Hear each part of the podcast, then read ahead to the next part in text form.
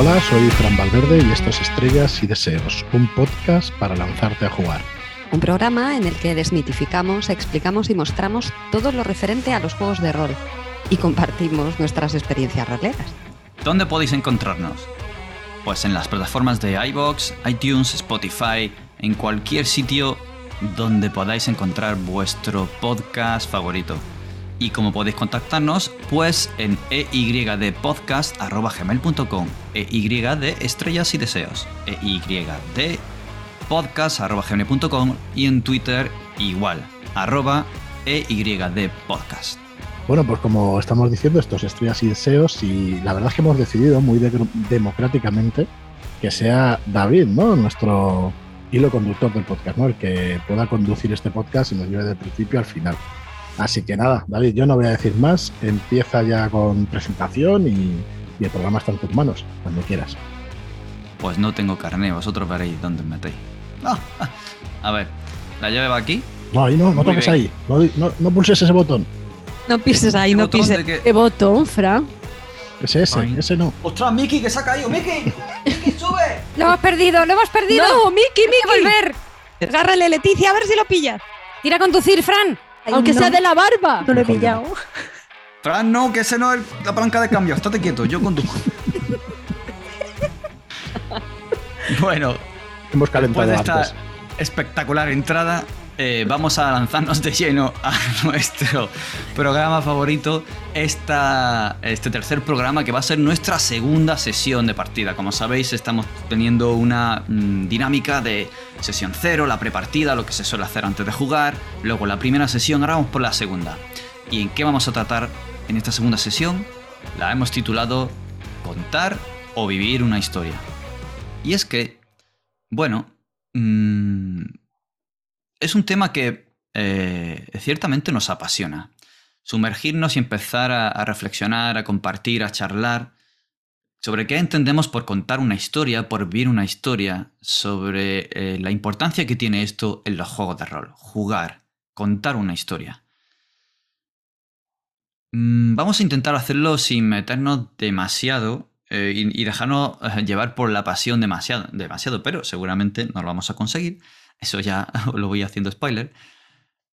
Pero bueno, como ya escuchasteis en nuestro programa anterior en el que mm, hablamos parte de las motivaciones o los medios para la diversión, eh, qué es el objetivo para nosotros a la hora de jugar, cuáles son los medios o el vehículo que nos lleva a eso, pues aquí vamos a intentar dar unas cuantas pinceladas y hablar de los conceptos que se suelen ver en las partes de director de, directos de juego y en algunas tertulias roleras que podéis encontrar por ahí.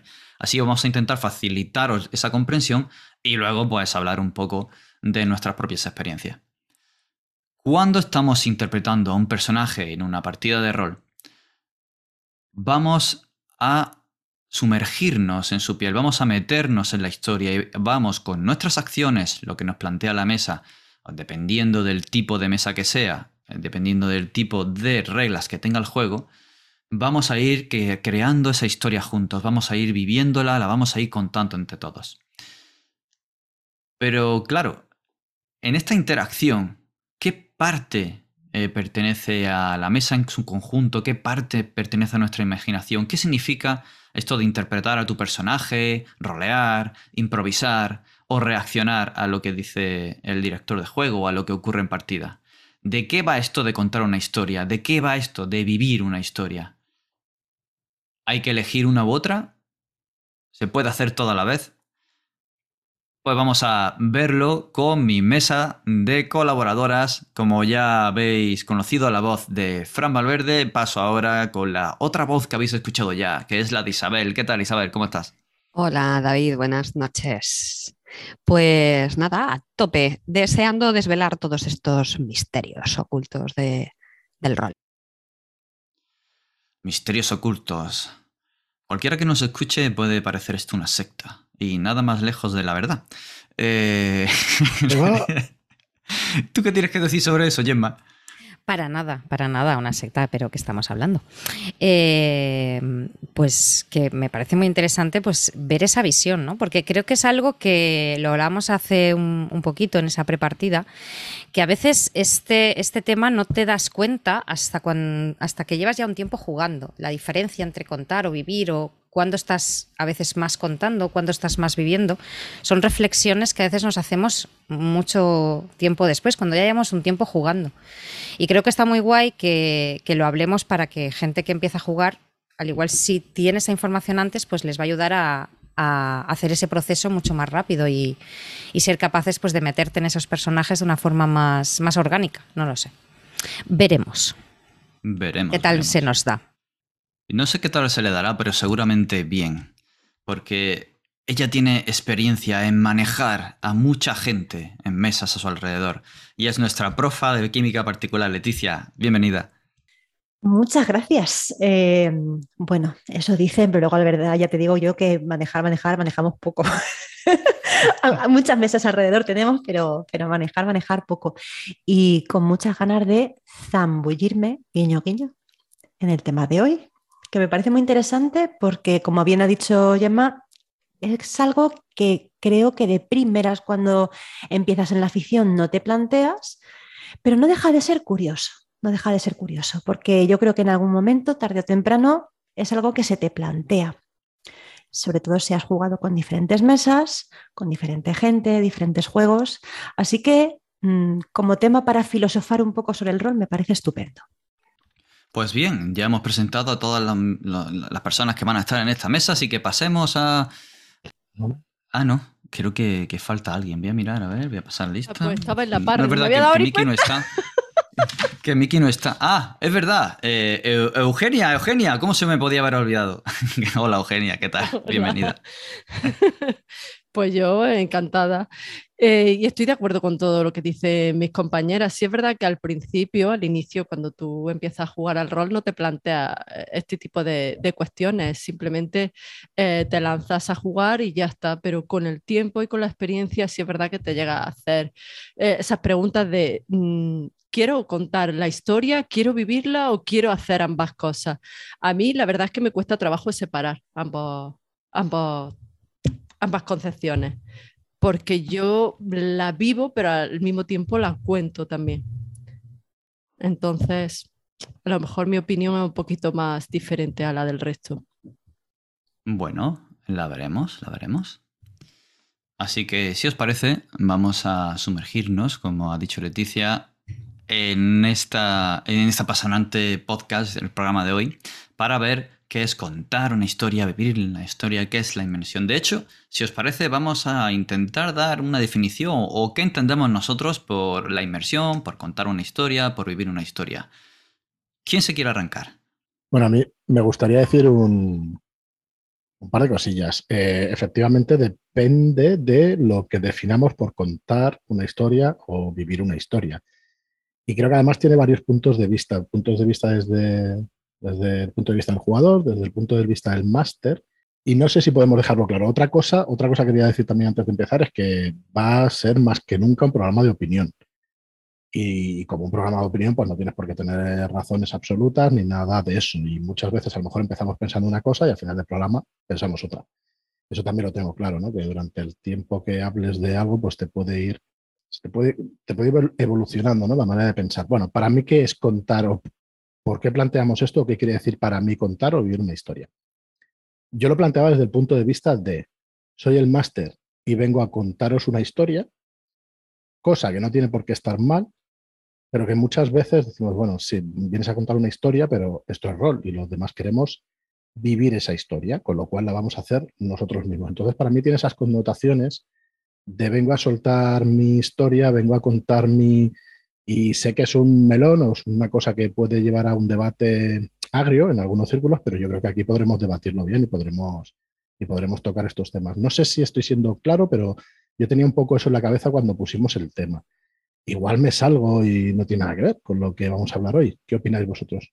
Mm, que sí, sí, eh, entiendo lo que quieres decir, de, que muchas veces el máster puede que haya elaborado una historia y quiera ir a contarla, pero yo creo que la corriente que se está siguiendo cada vez más es, eh, sí, va, el máster con una historia, pero creo que lo que quiere más es que sus jugadores vivan esa historia, aunque no sigan lo que él cuenta al principio y, vayan por otros derroteros, porque le, gusta ver cómo la viven, cómo rolean, cómo van por otras partes que a lo mejor él no tenía pensado. Yo creo que mm, se puede hacer ambas cosas, contar y vivir la, la historia. Claro, sobre lo que estás diciendo, yo he empezado como poniendo de una manera negativa esto de contar, venga aquí a explicaros mi rollo, a contar esta historia. Y sinceramente, creo que muchas veces no tiene por qué ser malo.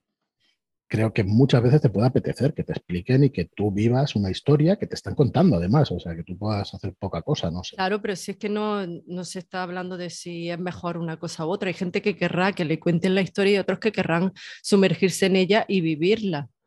Yo creo que ambas experiencias son totalmente factibles y disfrutables.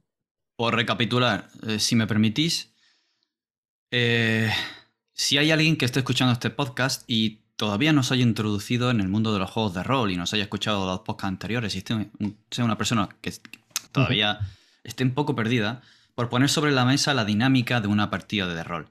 En una partida de rol clásica hay una persona que va a preparar la premisa de la historia, de igual manera que un director de cine, un, un director de teatro, prepara esa obra para que se cree la historia. Luego, toda la mesa de juego, los jugadores y la dirección van a estar interactuando y ¿Eso quiere decir que los jugadores tienen un guion, igual que en cine o en teatro? No, en absoluto. Ellos van a reaccionar a los planteamientos que hay sobre la mesa. Y en esto es lo que Fran se refería a que el director de juego directora traiga una historia que quiera contar a la mesa pero por supuesto de las interacciones que se van creando entre los jugadores, los personajes no jugadores y, bueno, toda la dinámica de la mesa, esas reacciones, el director de juego, pues entráis a una taberna, está vacía y hay un charco en el suelo de una especie de brea de color dorado. ¿Qué hacéis? Y ahí es donde los jugadores reaccionan y dan su eh, sus, interpretaciones de lo que hacen sus personajes, le hablo a mi compañero, le digo qué tal, saco una cuchara y la pruebo, en fin, muchas cosas locas que pueden llegar a ocurrir. Entonces, van creando la verdadera historia, que es lo que será al final. El tema de contarla o vivirla, quizá, desde mi punto de vista, tenga más que ver con la inmersión y estar muy metido en partida para vivirla, o si puedes pasar superficialmente y entre todos la contáis. Pero bueno, estos son percepciones quizás personales y me gustaría que ya una vez que hemos recapitulado ciertos conceptillos para que nos siga quien no esté tan metido en el mundo de rol, eh, no sé qué opináis vosotras, Leticia, Gemma, Isabel. Pues yo te diría que para mí yo estoy un poco con lo que dice Eugenia. En cierto modo, para mí son dos conceptos que van de la mano, porque estamos poniendo siempre, eh, o hemos, eh, creo que hemos dado a entender que la parte de contar va mucho más dirigida a la directora de juego, por ejemplo. Y no creo que, o sea, sí que es cierto que tiene un peso importante que tú cuando vas a una mesa, por, regla general, tienes eh, una historia en la cabeza o en tus notas o de alguna forma, o por lo menos el inicio de una historia. Y que esa parte pueda ir siempre dirigida al narrador o la narradora, pero eh, también hay, como jugador, tú también puedes tener eh, tu personaje interiorizado y quieras contar parte de la historia de tu personaje. O sea que el tema de contar yo creo que lo puedes disfrutar de las dos maneras, tanto dirigiendo como jugando, porque también cuentas partes de tu personaje que los compañeros de mesa o compañeras de mesa mm, no tienen por qué saber, mm, o porque tú te los estás inventando o porque los has creado tú. Y también el vivirlo eh, no creo que esté solamente supeditado a los jugadores. Evidentemente, te metes mucho cuando estás interpretando un personaje y estás viviendo esa historia y contándola con tus compañeros de mesa, incluido el director o directora de juego. Pero la directora de juego también la vive. Y también la vive a su manera, interpretando esos personajes, metiéndose en la piel de, de todas esas voces. Es como el hombre orquesta, de alguna forma. Y yo, por ejemplo, yo he tenido ese sentimiento dirigiendo partidas, de estar sintiendo que las estoy viviendo, aparte de que estoy contando una parte y los jugadores y jugadoras están contando la otra. O sea, para mí por lo menos son dos conceptos que van muy unidos, por lo menos para mí. Pues fíjate, yo en mi caso eh, difiero un poco de lo que ha contado Gemma, porque, bueno, coincido con vosotras en que los dos conceptos son inseparables en cierta manera. Es decir, dentro de una partida de rol se cuenta una historia y se vive una historia. O sea, yo creo que, no se puede separar ninguna de, ninguno de esos dos aspectos, pero sí que es verdad que cuando estoy en un lado de la mesa, cuando, cuando eh, actúo como directora de juego, estoy más del lado de contar una historia, quizá también porque no puedo evitar estar pendiente de muchas cosas y estar pendiente de muchas cosas a mí me saca. Es decir, para yo poder experimentar una inmersión fuerte, tengo que estar muy centrada en lo mío, olvidarme de todos los distractores y, centrarme eso, en vivir mi personaje y en vivir esa historia. Entonces, por el lado de, la directora de juego, no tengo tanta inmersión, pero eso en contraprestación mm, me hace disfrutar la historia no solamente contándola, sino desde el lado del palomiteo. Es decir, eh, tiene ese punto de disfrute que como jugadora también lo puedes experimentar, pero es cierto que cuando yo suelo estar como jugadora, tengo tanta inmersión que mm, separarlo, tengo que, centrarme mucho para, tener ratos donde esté viviendo la historia, donde, donde esté pendiente de la situación que se va describiendo, de lo que hacen mis compañeras, de, lo que voy sintiendo yo. Y, y, hay momentos en los que a lo mejor la situación es tan guay que no puedo evitar cambiar el chip y ponerme del lado del palomiteo y ponerme pues eso en modo espectador y a disfrutar de lo que hacen las compañeras. Pero sí es verdad que creo que cuando estoy eh, como jugadora, no como directora, sí que es más fácil para mí meterme en la inmersión de la partida.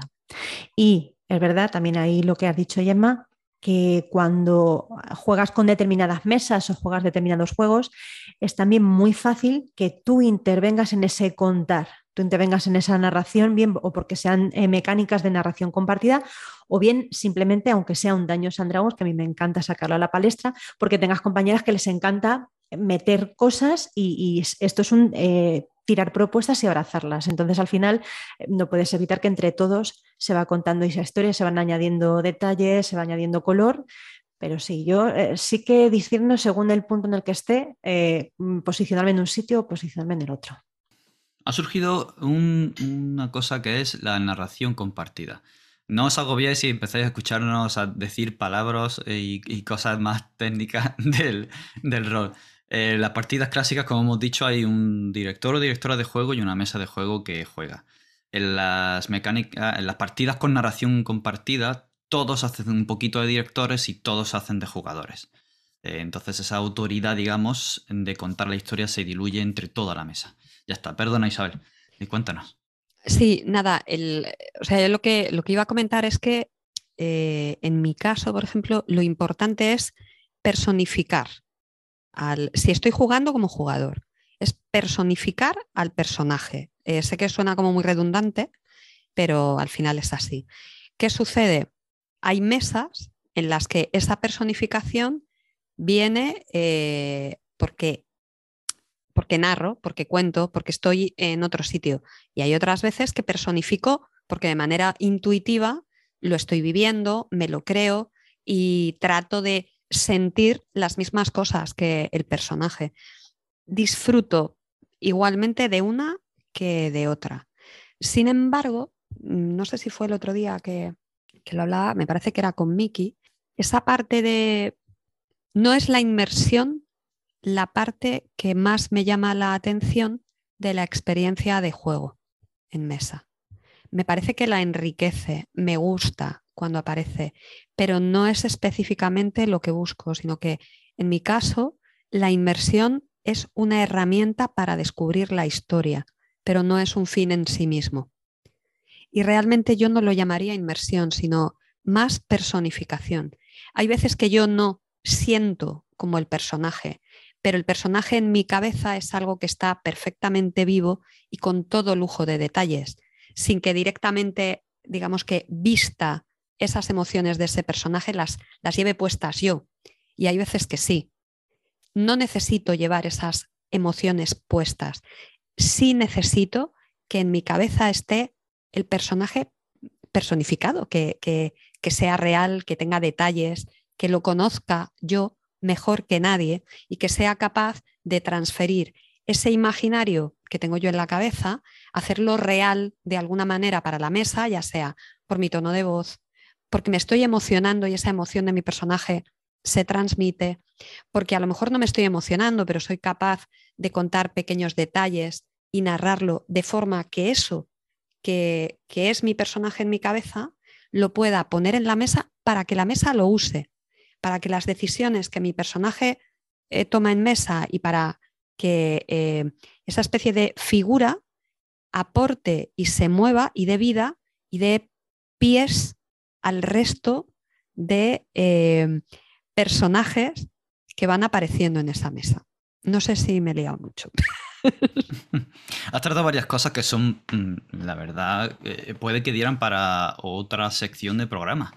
Y es las diferentes fases de, la, de meterte en personaje, de, esa personificación, de, entrar dentro del personaje, tanto a nivel em, conceptual y que eres consciente de que eh, haces, reaccionas, hablas y piensas cómo sentiría tu personaje, y hasta, hasta a veces el punto de filtrar las emociones, estar allí y, tener un, digamos, una sincronización más profunda. Y la verdad que eh, ha sido muy interesante que quizá en otro programa posterior traigamos más cómo conseguimos esta, esta personificación o si os parece podemos hablar de ello ahora. No sé si no deja de ser un grado de inversión, ¿no? El, tema de personificación, bueno, ya lo he explicado, intento explicarlo Isabel también no sé si. Sí, eh, puede, puede entenderse como eso, dependiendo de las palabras que quieras utilizar, como ha hecho Isabel. Si no, Perdona, David. Eh, en mi caso, a lo que me refiero es eso, que para mí la inmersión no depende tanto de sentir lo mismo que el personaje, como de en qué medida el personaje llega a ser real en, para mí. Vale, en el grado en que, o el punto en el que tú eh, hablas por el personaje. Efectivamente. O sea, el, punto en el que si, se enfrenta. El personaje diría esto, ¿no? Efectivamente. Ese punto en el que eh, esos, los matices de persona real, entre comillas, eh, con sus dudas, con su tal, de alguna manera y de alguna forma intuitiva, no es que haya hecho una tesis sobre el trasfondo de mi personaje, o, no, sino que de forma intuitiva yo ya tengo a mi personaje, mi personaje para mí es real, en mi cabeza, aunque todavía no hayamos empezado ni a jugar la partida. Para mí es, para mí, ¿eh? o sea, es algo, em, disclaimer total, opinión absolutamente personal.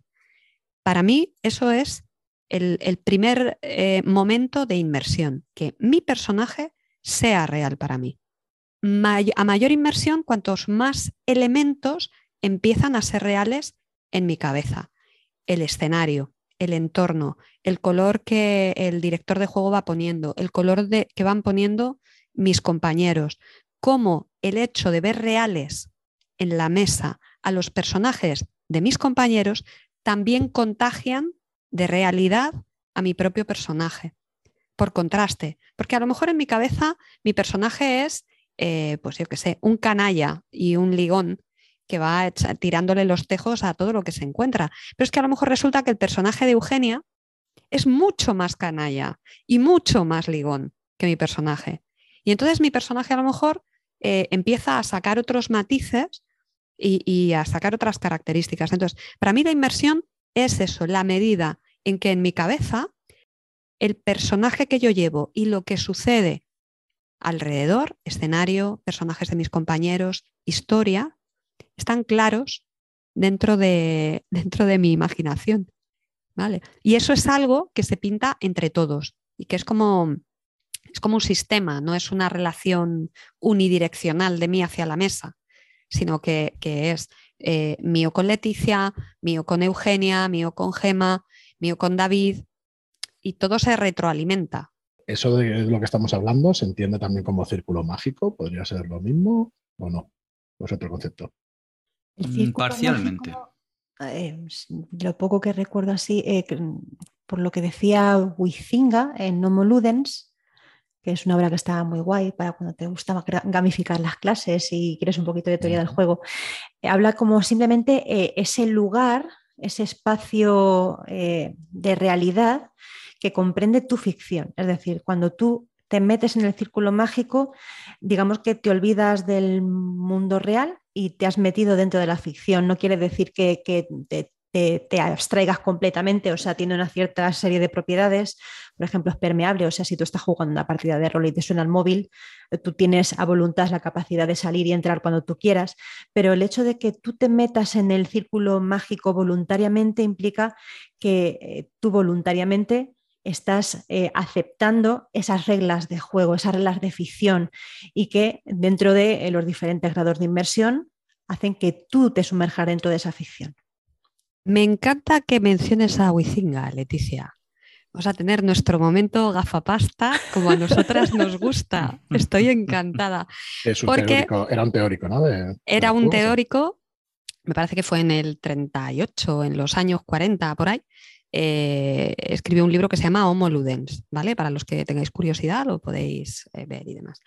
Pero es, es eh, precisamente, digamos que toda esa parte que comentaba yo es esa parte que, él habla de, la parte poética, de coger algo que es imaginario y traerlo, digamos que al, ámbito de lo real.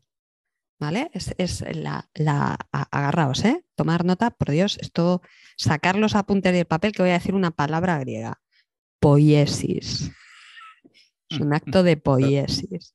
Es decir, la parte poética es eso, es escoger algo que es imaginario y lo, traes y lo haces de alguna manera real. Real en el sentido de que son palabras, son gestos, son actos que, de alguna manera los transformas en algo más tangible. ¿vale? Eh, momento gafapasta patrocinado por Shadowlands Ediciones. Y Witinga. y Witinga. Bueno, igual se, nos va un poco, pero yo creo que bueno, está bien, ¿no? Que hablemos de estas, de estas cosas. Sí, de cuando en cuando ir introduciendo estas cosillas.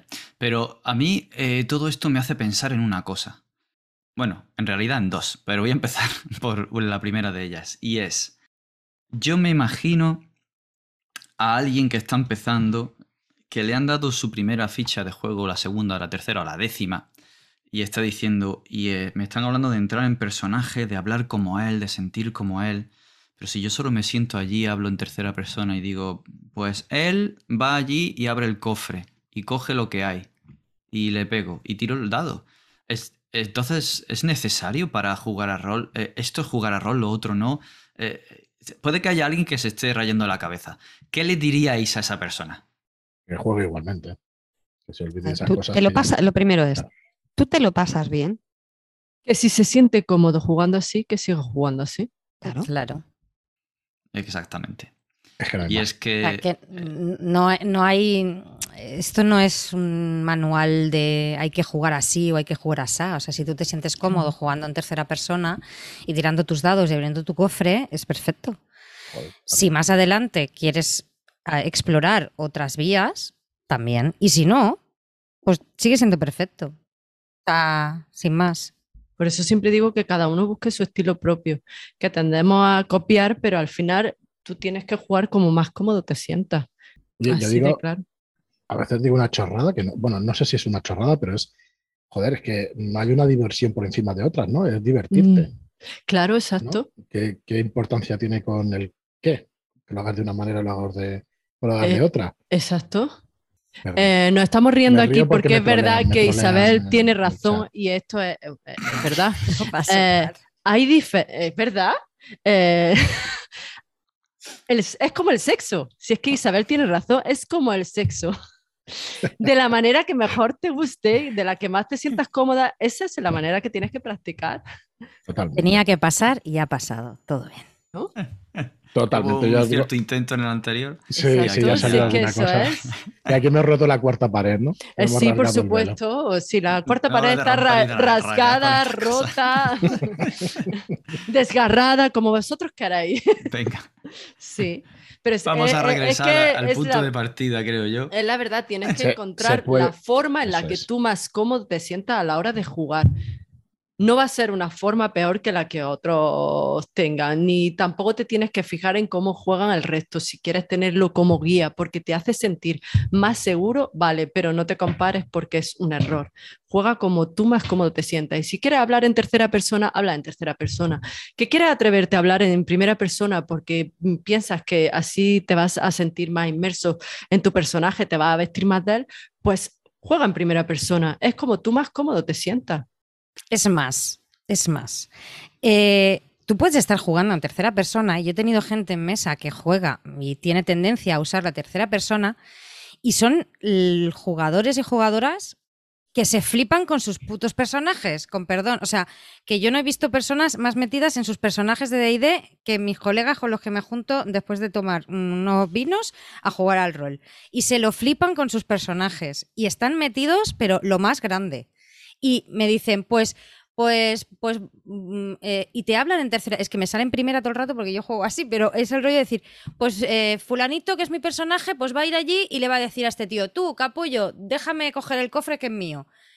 Y hacen mezclas y haces, y no pasa nada. O sea, que por jugar en tercera persona no quiere decir que no te es flipándetelo muy fuerte con tu Claro, si es que eso es al final tu manera de sentir es diferente muchas veces a, lo que tú estás transmitiendo mediante el lenguaje. Yo al, principio jugaba en tercera persona y ya me fui sintiendo cada vez más cómoda eh, jugando en primera persona, pero porque yo quería, no porque nadie me lo impuso.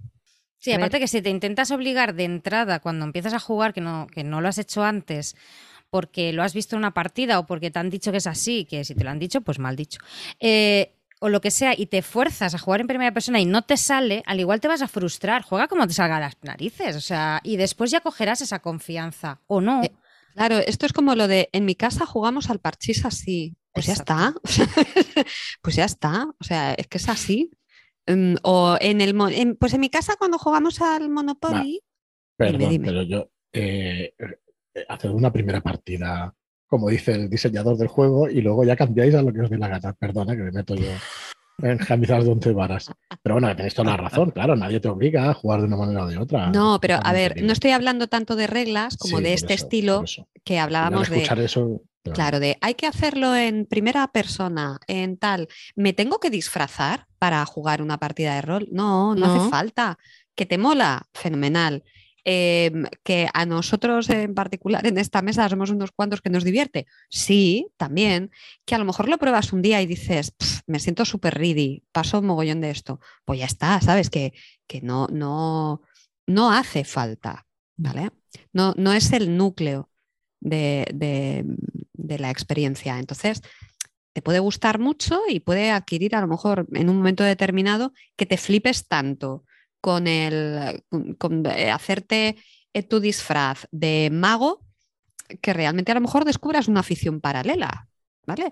Pero que, no es necesario. Lo importante es que realmente eh, expreses las cosas que tu personaje hace, ya sea con gestos, ya sea con el tono de voz, mm, lo cuentes en tercera persona, en primera, en lo que sea, da igual, ¿vale? Hazlo de la manera en la que tú en tu mesa estés cómodo haciéndolo. No, hay, no está escrito en piedra, no, no os asustéis. No, es que es lo que tú dices, es buscar la comodidad, que estés a gusto, que disfrutes.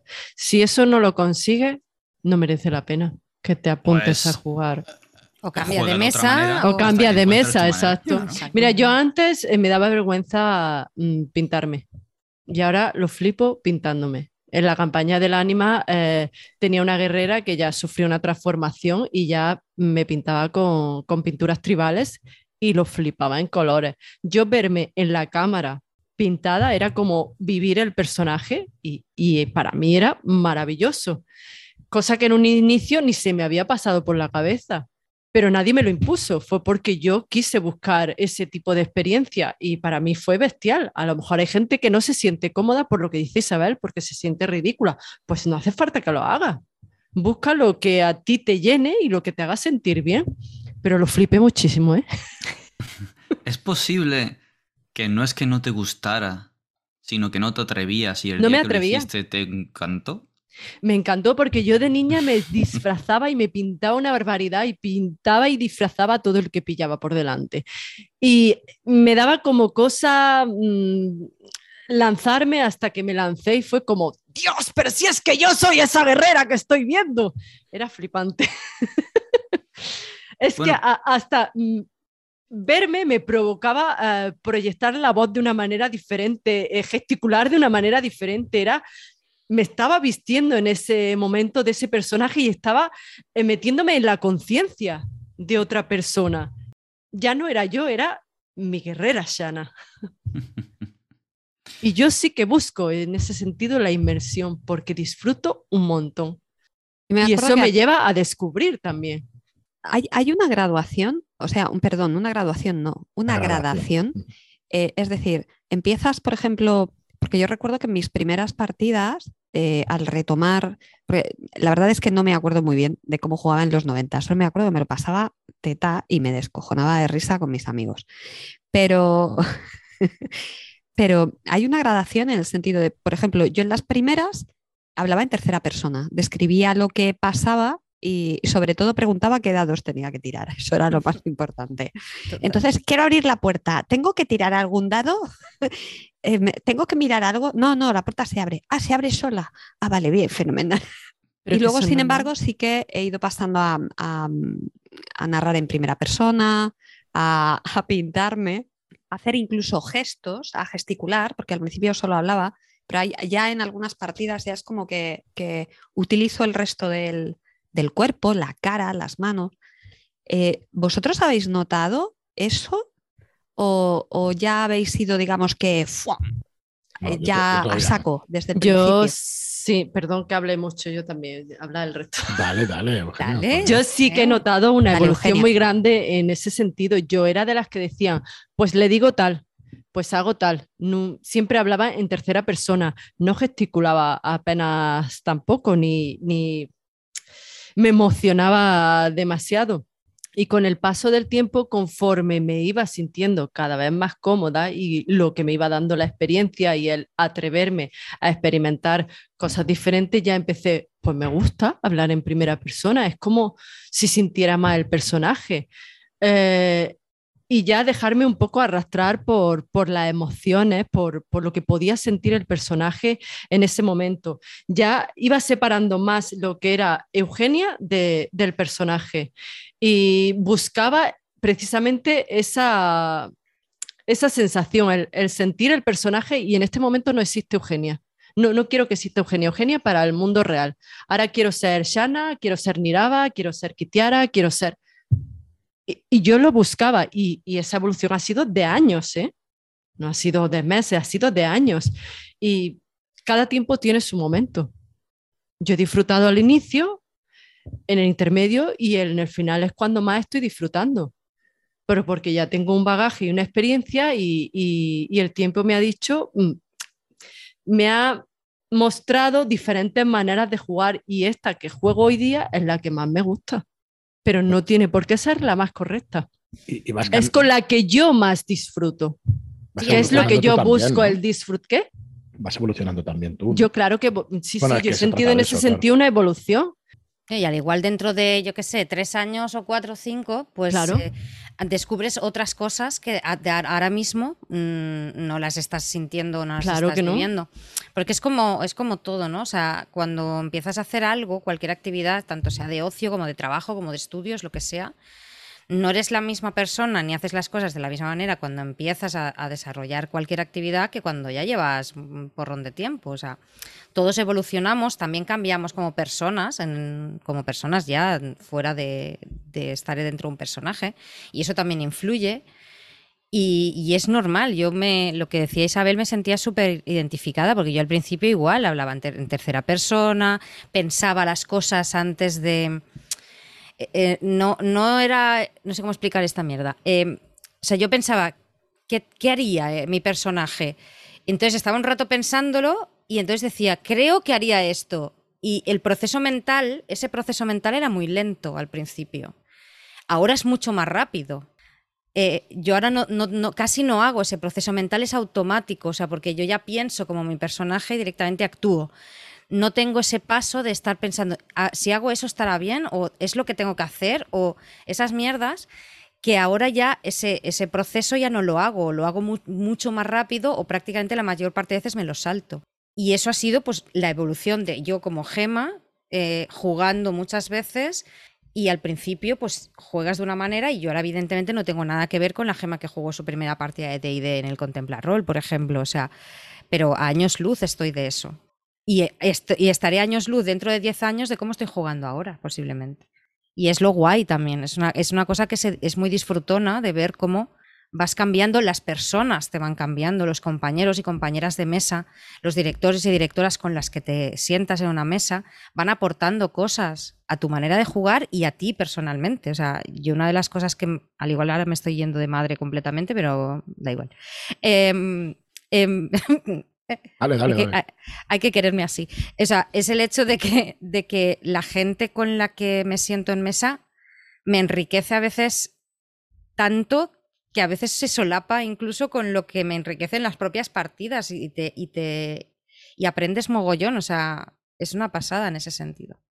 Hay una parte, y eh, Leticia, eh, David, me vas a disculpar, ¿eh? es que es curiosidad, que tengo un ataque de curiosidad y lo tengo que calmar, porque si te pica algo te rascas y yo cuando tengo curiosidad pregunto. Em, a ver, Leticia, tú has tenido también estas fases de las que hablábamos nosotras y añado, o sea, veo eso y te añado además.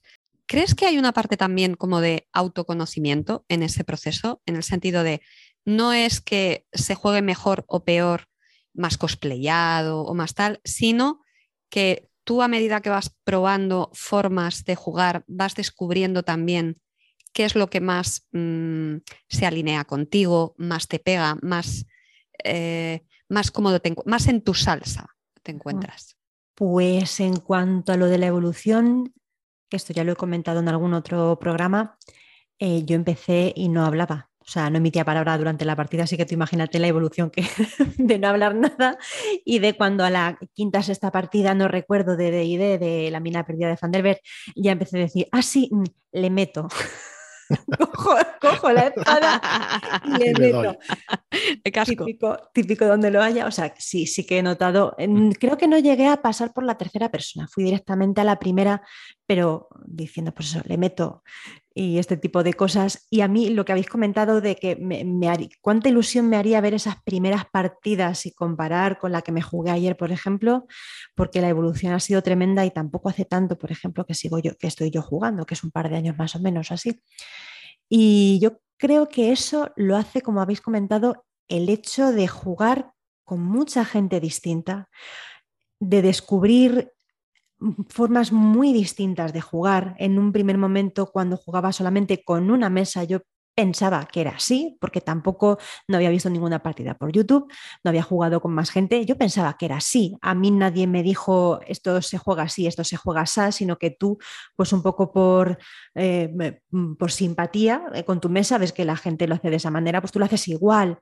Eh, pero claro, se te abre el horizonte, vas viendo cosas distintas y yo recuerdo, por ejemplo, la primera vez que coincidí en una mesa y que una compañera, o sea, un jugador, le sale como iniciativa narrar un flashback. A mí eso me petó la cabeza, de la cabeza. Dije, eh, o sea, sí, esto puede partir la iniciativa de un jugador y no necesariamente lo tiene que sacar el director de juego. O sea, son ese tipo de cosas que vas aprendiendo conforme vas jugando y que te lo muestra el hecho de que juegas con mucha gente diferente. Y al final coges un poquito de aquí, coges un poquito de allá y vas moldeando tu manera de jugar porque vas descubriendo lo que te mola y lo que no te mola. Y a veces digo más, te puede ocurrir, como me está pasando a mí, que estés jugando una campaña muy larga, que empieces esa campaña al principio cuando estás empezando a jugar y, claro, la mesa tiene una serie de dinámicas porque quizá todos éramos bastante novatos, va mm, pasando los meses y meses y meses, los años, y ya vas viendo como diferentes integrantes de la mesa van andando más camino que otros, cada uno evoluciona de una manera y de otra, y al final descubres pues, que parte de la mesa juega como jugábamos al principio, que hay otros jugadores que han evolucionado y están jugando de otra manera, y tú ya piensas y dices, jope, si es que esto era como era hace un par de años, pero yo ahora quizá disfruto más otras cosas que no esta dinámica. Entonces ahí sí que notas muy fácilmente esa evolución que de no haber jugado quizá con otra gente o con otras mesas o, de diferentes maneras, pues no te hubieras dado cuenta. O sea que sí que es muy curioso y, y, creo que ese proceso de descubrimiento personal es muy enriquecedor porque al final, como bien decís, no hay una manera única de jugar al rol, sino que esto es, eh, al, gusto de cada uno y lo guay es poder disfrutar esto porque terminas encontrando a gente que tiene tus mismos gustos, tus mismas apetencias y que cuando te juntas con esa gente en una mesa a jugar, al final la experiencia es muy chula porque todos buscáis lo mismo. Me estáis flipando con lo que estáis diciendo y yo vuelvo a, un poco a la tierra porque quiero preguntaros una cosa. ¿Os pasa también que cambiáis durante la partida? No de primera a tercera persona, que eso ya entiendo que no, que una vez lo interiorizas, lo puedes hacer. Pero entran más en personaje en algunos momentos de la partida porque a mí me pasa mucho. O hay días que estás quizá más inspirado que otros, ¿no? Y, no te cuesta mucho más el meterte en esa historia y, y te cuesta bastante entrar, ¿no? De alguna manera. ¿Os pasa también? ¿Os pasa siempre? ¿Os pasa a veces? Sí, a ver, es normal. Eh, luego dentro de la partida hay momentos de, más intensidad, de momentos de mayor concentración, momentos a lo mejor donde hay más tensión dramática, por lo que sea, que te involucre, a tu personaje o no. ¿vale? Eh, al final, la, partida no tiene una especie de tensión regular durante eh, todo el rato que estás ahí concentrado, sino que tiene sus altos, sus bajos y de hecho las escenas eh, vienen a ser un poco de todo tipo. Las hay de más tensión, las hay de combate, las hay de, como de fuego de campamento. Entonces, a lo largo de la misma sesión, sí que es verdad que hay momentos que pueden ser más inmersivos o pueden ser que, realmente estés mucho más dentro de ese escenario, ese ambiente de, de, lo que es la historia, que otros precisamente por eso. Generalmente, generalmente, aunque no siempre, ¿eh? generalmente, si se incrementa la tensión, lo idóneo o lo que buscas es que en los momentos de más tensión estar, digamos que con, todos tus sentidos eh, puestos ahí dentro. No tiene por qué. O sea, eh, también es una especie de magia, tienes que tener el día. No sé, Gemma, Leti, Eu, ¿a ti no te pasa que también depende un poco del, día que tengas.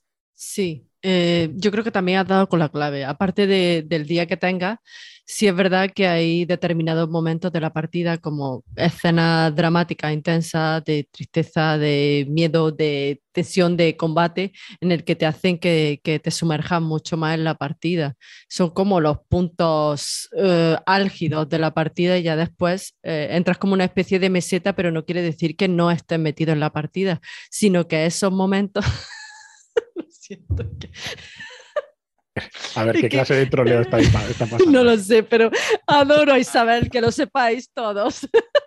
Perdón, perdón. Es que le estoy haciendo gestos a la pobre Eugenia y la he interrumpido, perdonad. No, pero es verdad que esos momentos, si a lo mejor ha habido en esa especie de meseta estar estás que si estoy más metida en la partida, menos tal y cual, cuando llegan esos momentos álgidos de, tensión, de drama, de, combate, pues a mí por lo menos sí hacen que me sumerja por completo. Pero hay veces en los que estoy súper predispuesta y estoy totalmente sumergida en la partida en todo momento. Pero es como dice Isabel, nunca puedes estar al 100% y no todos los días puedes estar al 100%, porque también están pues, los problemas de la vida que te, hacen que estés un poco abstraída. Pero bueno, por eso también se juega el rol, para abstraerte un poco de la, de, la vida rutinaria y, pasarlo bien y vivir esa aventura que tú quieres eh, vivir y experimentar en ese momento. Estoy de acuerdo, es que es como leer un libro o ver una peli, ¿eh? no se diferencia tantísimo. Sí. No es una, o sea, quizá en sentimientos o en meterte en inmersión puede sí, ser. Sí, eh, por ejemplo, hay escenas. Yo, yo soy una llorona yo ya he descubierto que soy una llona y conforme pasan los años soy, lo soy aún más. Y yo en las películas me emociono un montón. Pues eso extrapólalo a una aventura de rol en la que tú eres ese personaje que estás viendo en esa película. Claro, es que al final, cuando tú lees o estás en el cine y estás viendo una historia, de alguna manera eres como el receptor pasivo Sí, de todo lo que te mandan. Mientras que en, en rol, al final es un simulacro. Es decir, no es real, tú sabes que no es real, pero tiene visos de realidad. No, no estoy hablando de los juegos que intentan ser súper verosímiles, hablo más de lo, me centro única y exclusivamente en la experiencia del, del personaje, ¿vale? Que eh, al final es un simulacro. Obviamente, eh, si a Leticia en partida le pegan un espadazo y el personaje de Leticia eh, tiene una- un vínculo muy estrecho con mi personaje, pues a mí no me va a pasar nada. O sea, emocionalmente sé que estoy en un entorno seguro y que es un simulacro y que mm, mi mejor amigo no está recibiendo un espadazo. Sin embargo, eh, sí que de manera voluntaria y por el placer de jugar, voy a buscar o voy a pensar o me voy a concentrar, me voy a imaginar qué pasaría si en un mundo inventado a mi mejor amigo le acabaran de meter un espadazo. Exacto. Eso es. Ahí es donde yo también quería llegar. Por eso es lo que tú dices, tú leyendo un libro, viendo una película, eres un espectador, eres eh, la parte pasiva. En, en una partida de rol, eres activo, eres proactivo y tú eres el que estás viviendo esa experiencia.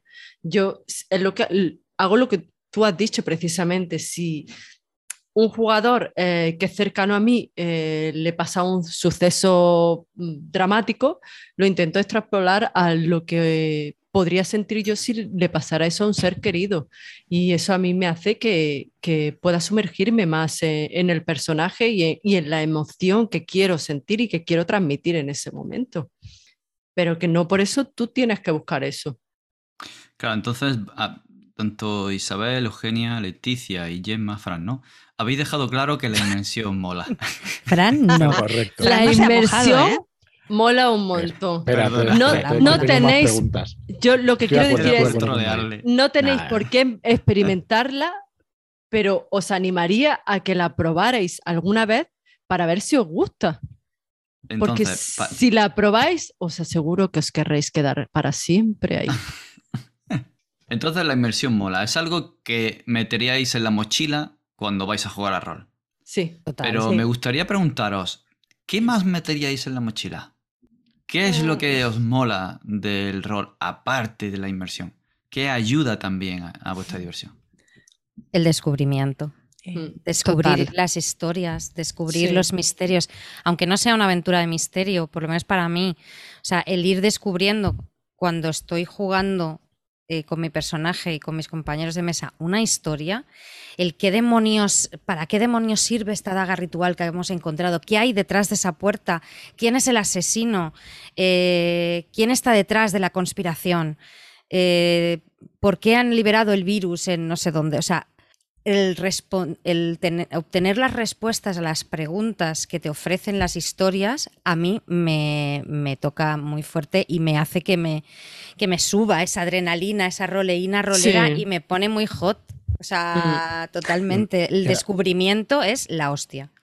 Pero es que eso te ayuda también a la inmersión. Mm. Yo, el, el- el- aparte del descubrimiento, el, el sorprenderme, el pensar que, que esto iba por una vía determinada y, y resulta que es todo lo contrario a lo que estábamos pensando y es como un pos, un guantazo en toda la cara de no me lo esperaba y es como ¡Dios! ¡Adoro esta mierda! Ese es el momento que yo le llamo culo Sí. torcido, que te Sí, quedas con el culo que torcido. estás, ahí, que te estás ahí flipando con tu co- con la historia Sí. y de repente te hacen fas y te quedas con el culo torcido en plan de what chaval lo que acaba de pasar. Exacto, es Eso. como Posible. me ha roto por completo, me ha volado la cabeza. Esto es Sí, sí, sí. ¡Quiero más de esta mierda! O una Pero tirada de dados. Sí, De Una tirada de Sí, dados. una tirada de dados. Exacto, es como se, se para el tiempo. En cuanto empiezan a rodar los dados, es como, por favor, un 100, un 100, un 100. Sí, eh, de- depende del sistema. ¿vale? Si no- o un 0, 1. Sí, y aparte, a veces, o sea, a mí casi me. O sea, no sé, quizás soy masoquista, pero con los criticazos, pues te lo flipas en No, el no, momento no. determinado. Pero A mí cuando me te sale una tirada de a mierda, perder. Una Sí. picia. esa Exacto. pifia que dices. No, buah, Ni ¿cómo va a hablar, volar eso? Sí, es- esa, esa Sí, sí. aleatoriedad. Uy, Play to lose. Eh, Play to lose señoras, señores, Exacto. esta mesa es de Play to lose. Eh, Sí, a todos tenemos ello. nuestras taritas y la de esta mesa es, Es esa. esa. A mí me encanta jugar a perder porque le enriquece muchísimo al personaje y a ti como jugador. Sí, y además te quita eso, creo que era Leticia, mm, corrígeme si me equivoco, creo que eras tú la que comentaba antes, esa especie de cosa de eh, quedarte pensando, ¿qué voy a hacer ahora? ¿Sabes? De, de, eh, si, si realmente lo mandas todo a la porra, sí que es verdad que cuando empiezas a jugar este tipo de juegos, te cuesta un poco, incluso sin ser competitivo, quitarte un poco ese chip Mm. de, tengo gana, que tomar la decisión correcta. No. No, No. todas las decisiones son correctas. O sea, Exacto. vamos a, vamos a explicar esto un poco. Es decir, como lo que juegas es a lo que hablábamos un poco pues de la inmersión, descubrir la historia y demás, siempre vas a descubrir algo nuevo. Tanto si es un éxito y te sale el, el criticazo, como si es una pifia y sale mal. La historia va a seguir avanzando por un lado o por el otro. Otra cosa es que luego no vaya en la dirección que a ti te... Pero yo creo que, que la idea un poco va por ahí, ¿no? Que no trates de buscar en tu cabeza la decisión correcta. Correcto. Déjate llevar. Eso es lo más maravilloso. Déjate de- llevar. Pero por el personaje. por el personaje, exacto. Sí, sí, sí, está exacto, pasando. sí. exacto. Por supuesto. Claro. Sí, claro que sí. Yo hace mucho tiempo que dejé de pensar en la decisión correcta y es cuando más me he divertido y cuando más follones me he metido y, y me alegro un montón Te de adoramos eso. por ello, además. Es maravillosa, Eu. Y es verdad, dejar de sentir esa presión Sí. que al principio te ocurre de, "Uf, ¿y si hago esto? Pero es que como haga esto la voy a liar para... Da igual. O sea, eh, en, en algunos momentos de, de lo que llevamos de programa, eh, habéis puesto encima de la mesa en dos conceptos que yo creo que son muy diferentes, ¿no? Y eh, yo creo que se puede disfrutar uno, se puede disfrutar más el otro y son incluso complementarios. Una cosa es la interpretación del personaje y otra cosa es la actuación. Es decir, cuando tú estás interpretando un personaje, o de, de mi punto de vista por lo menos, pues cuando tú tienes una ficha delante, por ejemplo de DD, y tienes ahí mogollón de bonos y mogollón de números, y dices, "Eh, mm, ¿qué hago con esto? Pues cuando tú eres capaz de traducir eso a la imagen de tu personaje en tu cabeza, como decía Isabel, es decir, ese, ese menos dos en inteligencia, ¿vale? Y, y tú Caramón, te... Hablas de Caramón, la madre. Pero Caramón mola mazo. Le echo mucho de menos a Caramelo. Ya, ¿ves? Caramonazo. Eres un A ver, caramonazo. yo tenía en la Shadowcon a, a Tachenka y esa era más bien una burraca y disfruté Pero- un montón. El resto que pensara y ella que quiero lo que tuviera que hacer. Claro, ya está. Perdona, Eso, perdona, termina, Leticia, termina dale. el hilo, Leti, que yo quiero saber cómo Sí, termina perdón, la cosa. Te has quedado en Sí, el sí, menos perdona, dos sí, sí. y ahora te- estoy muerta de curiosidad de saber Pues qué hace Leticia con el menos dos.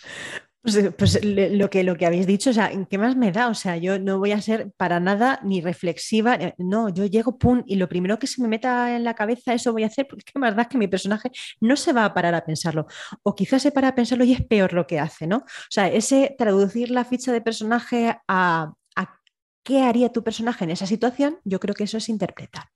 Y luego está actuar. Actuar es, yo creo que todos esos elementos que habéis hablado a la hora de mejorarnos o de facilitarnos la inversión. Véase, rolear en primera persona, eh, lo que decía Eugenia de hacerse una pintura tribal en la cara o si te haces un cosplay o todo esto ¿no? que te ayuda un poco a meterte en el personaje y a que eh, cuando estás en la mesa o estás en la videoconferencia, eh, los gestos, la voz, o sea, todo eso de actuar. Yo al principio, o me daba mogollón de corte actuar mogollón de corte, porque ¿qué hago yo aquí? ¿Qué, qué estoy haciendo? ¿Qué, ¿Qué, pasa con mi vida? O sea, eh, yo no estoy en un grupo de teatro, qué horror, y que, y sin embargo ahora eh, no creo que se me dé mucho mejor, pero lo disfruto más. Entonces, hace falta lo que decíais, hace falta actuar, hace falta poner voces, hace falta. No, no hace falta. Pero si No, lo disfrutas, falta lánzate. Pero es que has dicho una cosa muy importante, por lo menos yo es lo que entiendo o a lo que me sirve a mí es que yo interpreto a mi personaje cuando actúo como mi personaje. No hace falta que haga según qué gestos, porque a lo mejor no me salen, o que ponga voces, o que, o que haga de manos. Pero si hago cosas que se supone que debe hacer mi personaje es cuando estoy interpretándolo, cuando estoy actuando, no sé, a mí me, me gusta mucho esa definición, me ha gustado mucho que... que lo defines así porque me parece muy interesante. Yo creo que si actúas, Mm. va implícita las dos cosas, que actúas y que interpretas, pero puedes interpretar a tu personaje sin necesidad de actuar. Exacto. Totalmente. Sí, sí, sí. Pero creo que Mira- Leticia lo ha dicho súper guay. Pero Sí. que también, por otro lado, si a ti te mola poner voces o te mola todas esas cosas ex- extras y lo quieres hacer y te nace de hacerlo, no porque los otros lo hagan o lo que sea, hazlo. Fin. Aunque seas el único que lo hace. Si tú te, solo disfrutas así, hazlo. Que no, no lo hagas. No hay, no hay más misterio. Mirad, que ha estado muy curioso lo que, lo que habéis estado diciendo. En lo de que además de la inmersión, a, todas os gusta la sensación de descubrir, os gusta vivir la historia, expresaros, os gustan esos retos, os gusta eh, subyugaros al sistema y que una tirada pueda plantear una situación loca y emocionaros con la narrativa, con la fantasía y con lo que ocurre. Pues más o menos, entre todas, habéis estado diciendo las ocho clases de diversión en los juegos según LeBlanc. Hostia, pues ilumínanos, David. Eh, Ah, sácalo, o sea, ¿en no lo digo de coña. Esto ya es muy, muy, Sí, ¿lo muy, muy, muy profundizar, ¿no? ¡Qué maravilla! Momento eminencia, wow. Pero fijaos cómo eh, al final el rol es tan completo que es capaz de darte los ocho placeres de diversión al jugar. La sensación del reto, la sensación de comunidad en, la mesa, relacionarte con los demás y ser social, eh, de vivir y jugar una historia y, descubrirla, la, em, disfrutar con las sensaciones que te transmite al jugarla, el cómo estás viendo algo, el cómo ver, ves a tus compañeros, compartirlo con ellos, es, todas esas sensaciones. Disfrutar expresándote, poniendo voces, no haciéndolo, actuando como tu personaje y enfrentándote a los retos. La exploración, descubrir y retos. Con esas tiradas en las que os salen bien o mal, enfrentando socialmente algún tipo de interpretación, algún roleo. Pues estos son los ocho, los ocho placeres y al final es destilado de los placeres que más o menos buscan los diseñadores de juegos cuando se meten a diseñar un juego acorde al tipo de persona. Y es muy curioso porque hay quien dice que todos somos más de un lado que de otro. Si os imagináis una rueda de ocho mm, vértices, hay quien tira más hacia un sitio, descubrimiento, otros más a las reglas, que serían los más tácticos, otros más al vivir o a descubrir la historia, otros juegan más por la, la comunidad, por relacionarse con los demás y todo esto. Y la verdad es que ha sido muy curioso cómo de manera orgánica habéis entre todas eh, hablado de todos estos placeres que os llenan en el rol. Así que sí es verdad, hay otras aficiones que pueden llenarnos tanto, que pueden emocionarnos y que pueden ser pasionales, pero yo seguiré rompiendo una lanza en el que el rol es la más completa de todas. Sí. Y además, Además que sale de manera intuitiva, perdón. Que no tiene por qué ser, o sea, la misma persona puede tirar hacia un lado y hacia otro, depende de la circunstancia en la que se encuentre, depende de la partida. Veces que te, apetece más tirar dados o, o partir a cráneos veces- con, con un guerrero y ya está. Y otras- Fran, otras A cosas. veces te, ape- te apetece eh, sumergirte y un- una partida política, social, en la que tú estás ahí en, otra las cortes y tal, y otras veces te apetece sacar la espada y, y cruz- partirte la cara con el primero que venga. Sí. Y, si, y ni hablar ni historia. Vamos a tirar unos cuantos dados y vamos a partirnos la cara con unos cuartos orcos, mm, enemigos, Oye, yo elefantes, no sé. me Perros. gustaría, me gustaría, David, poner, voy a obviar lo que... me gustaría volver a poner en la mesa otro tema que igual no me he explicado bien, pero que yo tengo mucha curiosidad, mucha curiosidad. Adelante, te lo permito. que yo tengo el poder aquí hoy. Adelante. Eh, lo que pasa es que como mezcla tantos temas, no sé si se entenderá bien. O sea, cuando yo volví a poner el tema de, de contar o vivir una historia, y cuando decíais, es que es el descubrimiento, yo creo que se puede hacer, o sea, hay distintas maneras de narrar hoy en día o de buscar una historia hoy en día o de jugar hoy en día, y que si queréis abrimos el melón este de los PBTA y de los juegos tradicionales. Disfrutas igual descubriendo una cosa que nos había preparado el máster que si se la hubiera preparado el máster, pros, contras y por qué. Y luego yo doy mi opinión porque no tengo ningún problema en darla, porque vamos, pero que esté argumentada y que se entienda, ¿no? Pero que, si queréis, hablamos un poco de eso ya. Metemos ya. Mm. Bueno, el, el caso es que el hecho de que no se le haya preparado el máster no tiene por qué ser un PBTA. Puede ser que vayas ahí a pecho descubierto porque no te has preparado nada y para adelante y con la improvisación. Claro, es que eso en partidas tradicionales también. y que luego puedan surgir mecánicas de PBTA, por supuestísimo. Em, yo creo que en ambos casos se descubre. Quizá la diferencia está en cuánto descubre el máster, puesto que si está improvisando o está en una dinámica de PBTA, va a descubrir más que si se prepara una partida clásica, porque ya se la ha preparado y sabe al menos el esqueleto de lo que va a ocurrir, aunque con las reacciones de los jugadores puedan cambiar las cosas. Y con respecto a los jugadores, eh, la diferencia entre PBTA y la partida clásica yo creo que descubren siempre. Solo que en el PBTA aportan. Aportan ciertas cosas o hay mecánicas para que mm, a, priori puedan aportar más de la que podían aportar una mesa clásica, y hablamos de clásica en los juegos de hace 30 años, ¿vale? No. Luego, claro, orgánicamente en cada mesa juegan como quieren y comparten la narración y hacen lo que quieran, sin necesidad de que se lo diga el sistema. Pero si estamos hablando de estos sistemas, eh, digamos el grupo de clásico y el grupo más moderno, eh, con esta mecánica alternativa de narración compartida, pues yo creo que al final los jugadores descubren lo mismo, pero aportan más eh, mecánicamente o según la mecánica del juego. Y el máster descubre más en los PBTA que no en los clásicos porque ya descubre, o al menos ya conoce el esqueleto. Sí, yo creo que lo que descubre es diferente. Tiene, es, tiene más margen de sorpresa, por decirlo de alguna manera, igual, eh, con el PBTA, porque descubre determinadas cosas al mismo tiempo que el resto de los jugadores en la mesa. Desde el punto de vista de jugadores, yo creo que descubres eh, la sensación de descubrimiento, en principio, es lo que es descubrimiento, ¿eh? estrictamente, es la misma. Pero bueno, voy a traer aquí un poco la frase que comentabas antes, Fran, cuando mencionaba lo del Monopoly. Jugad a lo que, o sea, prueba primero a jugar a lo que está diseñado. Eh, estoy con David, el, el sistema de PBTA, que ahora mismo estoy empezando a probar, ¿vale? Em, a mí lo que me está dando es que es el propio sistema el que me ofrece ruedines a mí y me ofrece herramientas para poder eh, tener este tipo de experiencia de descubrimiento, que sin tener un largo o un gran bagaje como director, tener ese mismo tipo de experiencia dirigiendo con otro tipo de sistema eh, exigiría de mí mucho más otro tipo de otro tipo de conocimiento, de experiencia, de, de rodaje, de calle, básicamente.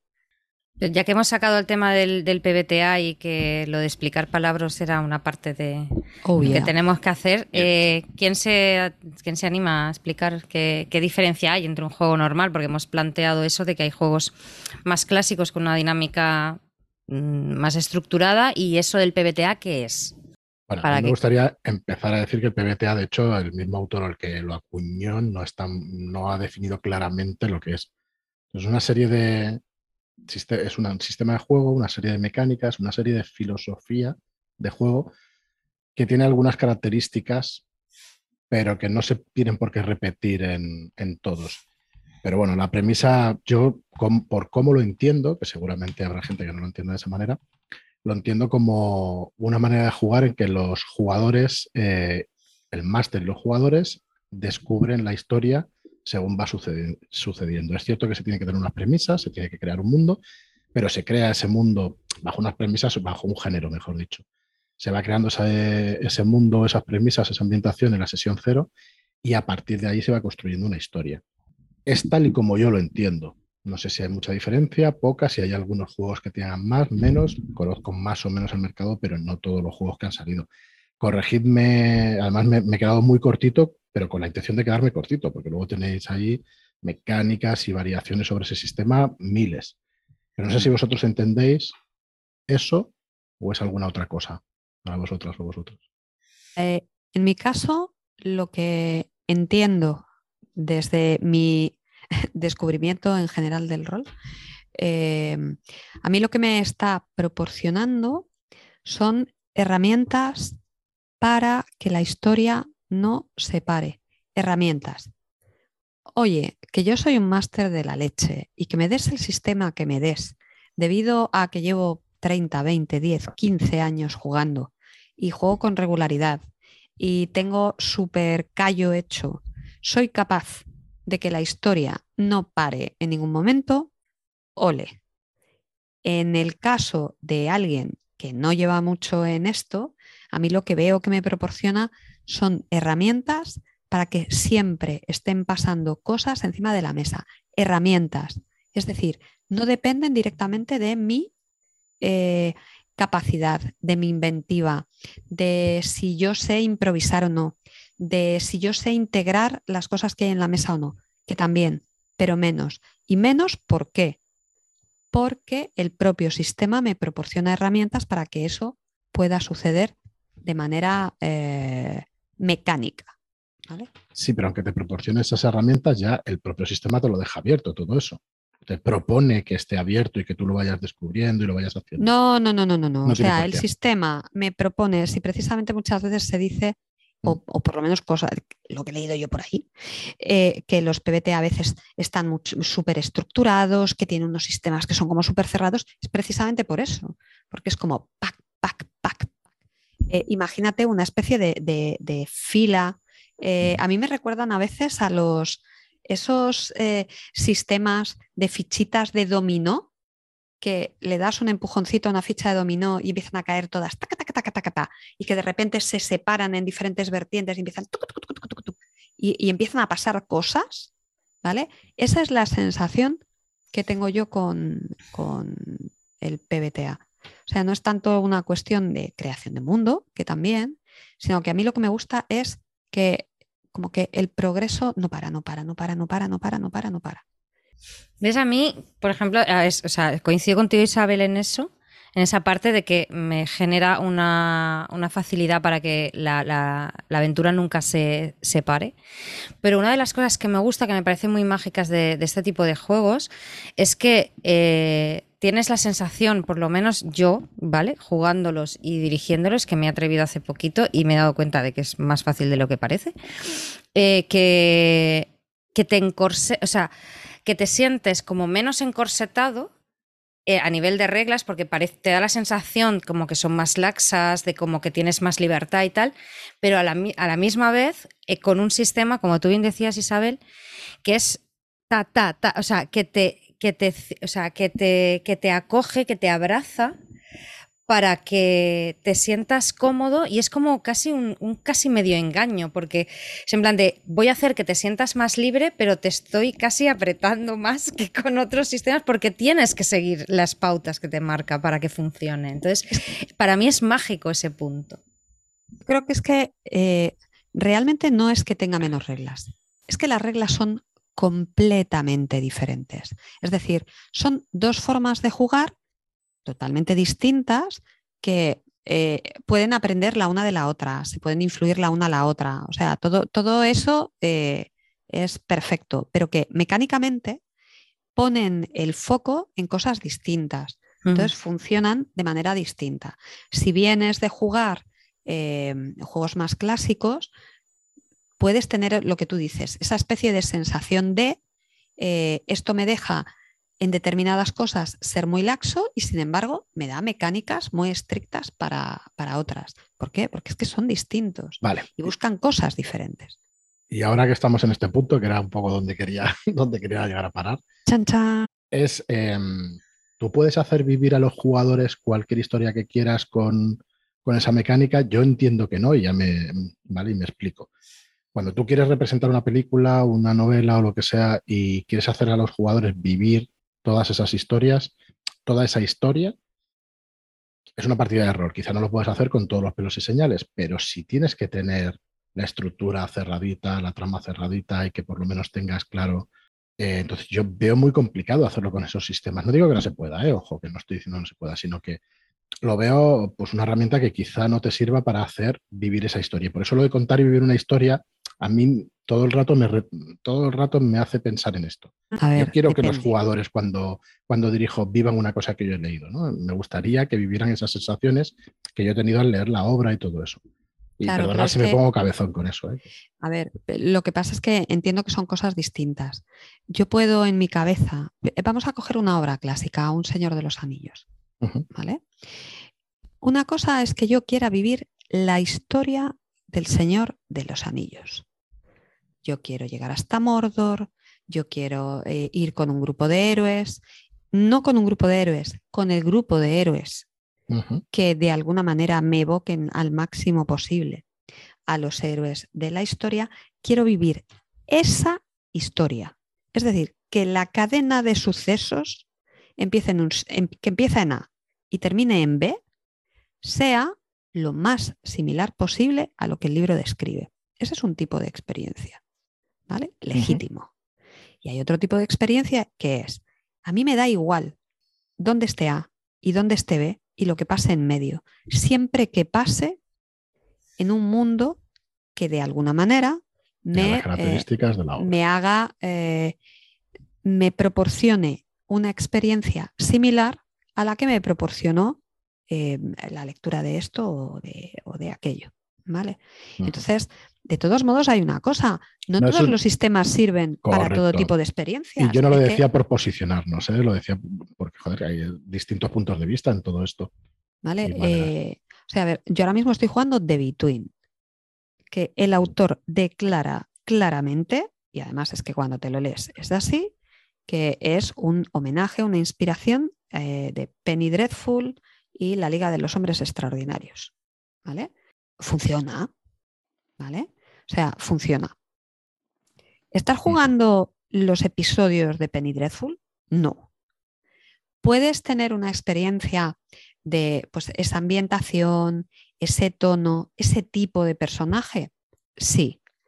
¿Podrías jugar algo parecido? Es decir, ¿podrías coger esa misma serie y con las reglas de D&D, que ya estoy viendo la cara que me está poniendo Leticia, jugar a Penny Dreadful? Pues ¿por qué no? O sea, a ver, eh, el mundo es free. o sea, haz de tu capa un sayo. Pero no todos los sistemas sirven para todo. Primero lo que tienes que tener claro es qué tipo de experiencia mm, cuando yo juego a rol quiero tener, cuando yo voy a llevar un personaje, qué grado de inmersión quiero tener, me mola, no me mola, y ya en función de eso vas decidiendo. Sí, que aquí quizá tenemos que diferenciar un poco eh, y creo que mm, me parece que no sería meternos en algo que alguien que está empezando eh, quisiera escuchar, pero por si acaso ya lleva ya un tiempecillo y también lo puedo escuchar, sería la diferencia de sistema o la experiencia que ofrece.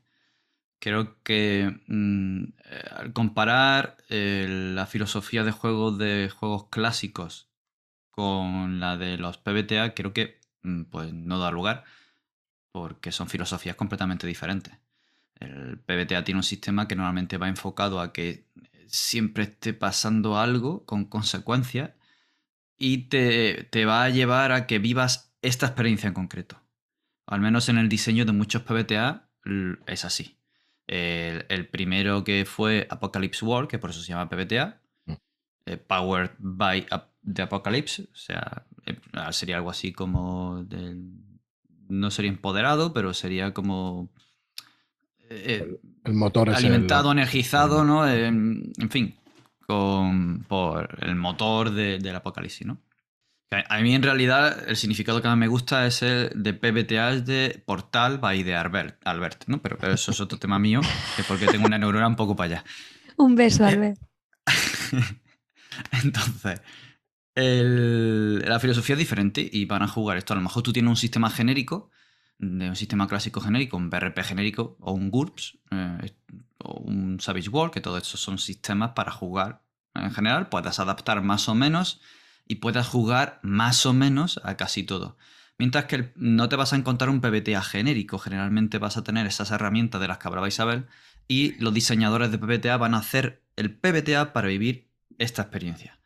Los de Apocalypse World pues, para vivir en ese mundo de Apocalipsis, los de eh, Majos Ojo eh, de, de Scardan, pues para jugar a esta experiencia en concreto con estas mecánicas de los poderes eh, de los anime y los manga adolescentes de instituto, de claro en fin. Entonces, con una filosofía que te pone en ese cajón para que puedas aportar y vivir entre todos y crear entre todos una aventura, pero dentro de, esa experiencia que te permite jugar, puede ser una filosofía diferente. Y de hecho lo es a la de si te coges un Advanced Dungeons and Dragons o un Rolemaster y te pones a jugar. Que en Rolemaster ya las tablitas te salía de sitio parcial, sí, pero eh, no, era la filosofía del juego, sino una consecuencia de la tirada. Entonces, esto es sistema. Ahora, de experiencia de juego en creación de partida o de creación compartida y demás, pues por un lado, pues lo que habéis dicho con el parche y el Monopoly, puedes jugar a Rolemaster con creación compartida y pidiendo a los jugadores que metan sus cositas. Y puedes jugar pues, a PBTA o a un 7 días de travesía o a cualquier otro juego que permita una interacción mayor entre los personajes y cuyas mecánicas se estén centradas en la interacción y la creación compartida. Por eso, una cosa es que el sistema te lo dé o quiera que vivas eso y otra cosa es que tú en tu mesa ya lo hagas de por sí. Entonces, bueno, una cosa ya es filosofía, otra cosa es la forma de jugar y otra cosa es el diseño del propio juego. Y yo me pregunto, perdón, David. No, no, iba a decir que me lío un montón, perdón. Ah, ya que estamos hablando de tanto, de que hemos hablado de, diferentes sistemas y tal, ¿cuál para, para vosotros y para vosotras, eh, cuánto determinante es eh, que el, lo que te ofrezca un sistema u otro para escogerlo a la hora de jugar una aventura, por ejemplo, una partida? es, eh, ¿Lo valoráis por encima de otras cosas a la hora de decidiros de jugar?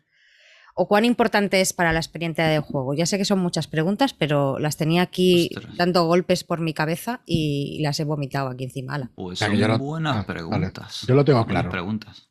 Yo lo tengo claro. Yo que estoy ahora mismo no me en fijo un punto nunca en el, que, sistema. Eh, yo estoy con Eugenia. Yo estoy ahora en un punto en el que ahora me fijo menos en el sistema que en la ambientación o con quién voy a jugarlo sobre todo.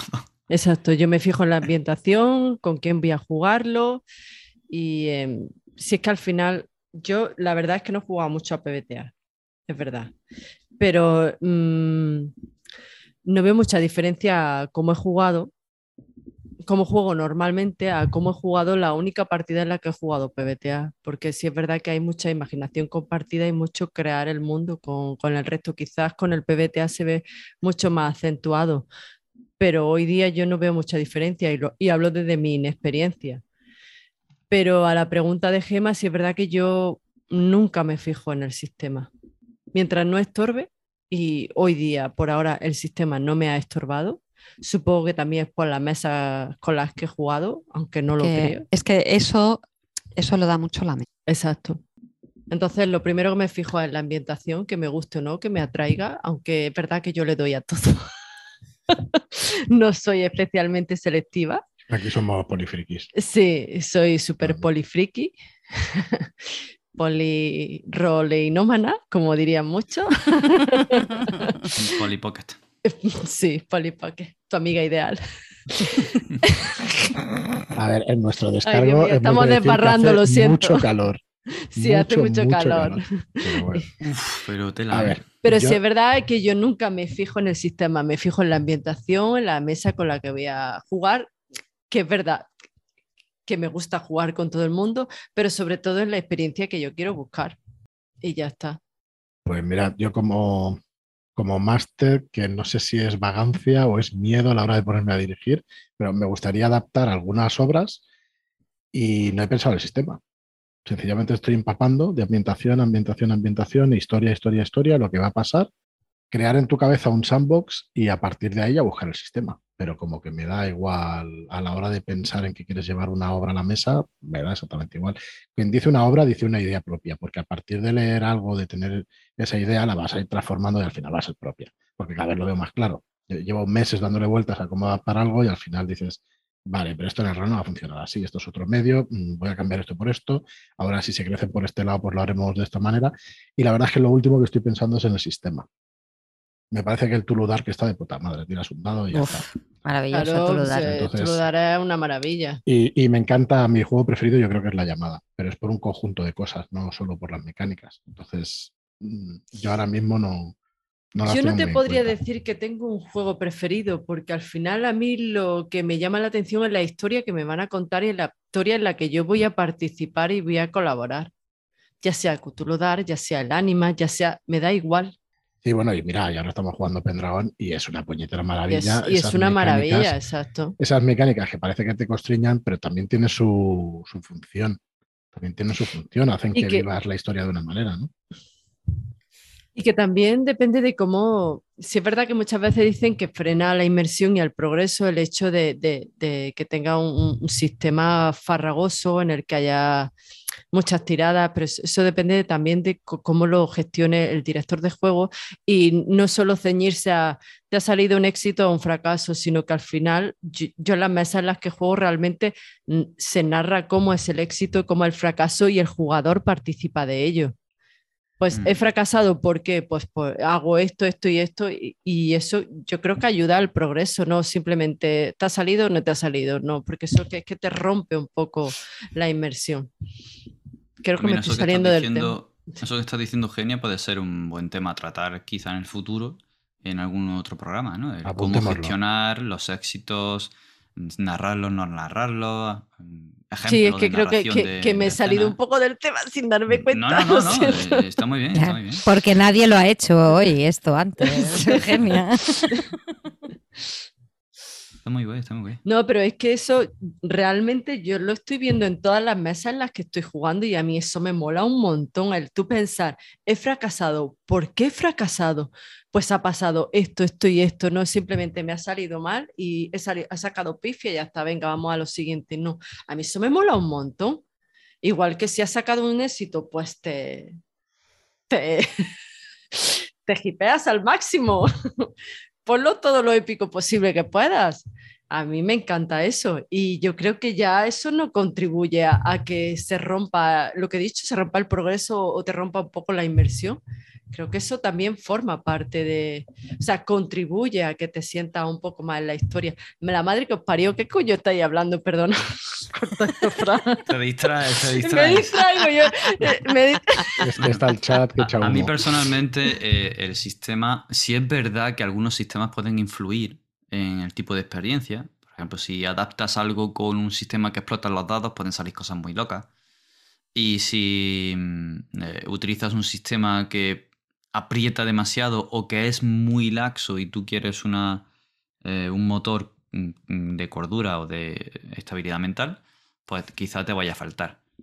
Pero a mí, eh, es que vuelvo a lo mismo. A mí el, sistema me importa menos porque yo me, me he criado de la teta de, de Rolemaster y, y juegos de ese tipo. Entonces, de, de ahí eh, a, a cualquier otro sistema que me pongas delante, pues no me va a importar. Ah, da igual.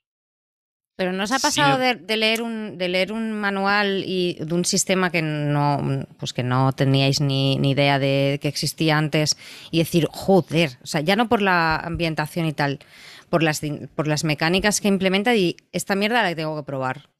Sí, sí, sí, claro que sí. Cada Sí. puñetero día. A ver, El último que pueda haber visto yo algo así, pues pudo ser en su momento Raven. Y por otro lado también algunas de las mecánicas que vienen en Robota y en, y en que se parecen mucho. Y también en No Te Duermas. Oh, Esa la quiero jugar, la quiero jugar, la quiero jugar, la quiero Oh, jugar, la quiero esta tengo yo no te también duermas, curiosidad. Sí. le tengo Ay, no la has jugado. Isabel. No, no tuve No por pe- menos que, que comprarlo. No la has jugado, Isabel. Por favor, Mm. espérate. ¿No? No, Vale, David, dirígenos, no te duermas. Por favor. ¿Qué es eso? Bueno, si de Isabel no quiere, yo me apunto. Da igual. Yo yo sí quiero, yo sí vale, quiero. pues entonces sí No quiero. sé lo que es, pero suena bien, así que yo también quiero. ¿eh? Un juego de terror en el que no te tienes que dormir. Ya está. Ay, yo pensaba que Leticia la había dirigido y todo. es Vivo en la parra. Pero- Por pero- decirlo así. Eh, luego, eh, es que es mejor descubrir. Gemma, Es Vale. mejor de su- Y a ver, yo me he spoileado porque yo me he leído el manual, pero No me digáis eh, nada. es una fantasía, es maravilloso. Bueno, a la hora de crear el personaje sí que hay que contar ciertas Sí, cosas. hay que luego- contar, sí.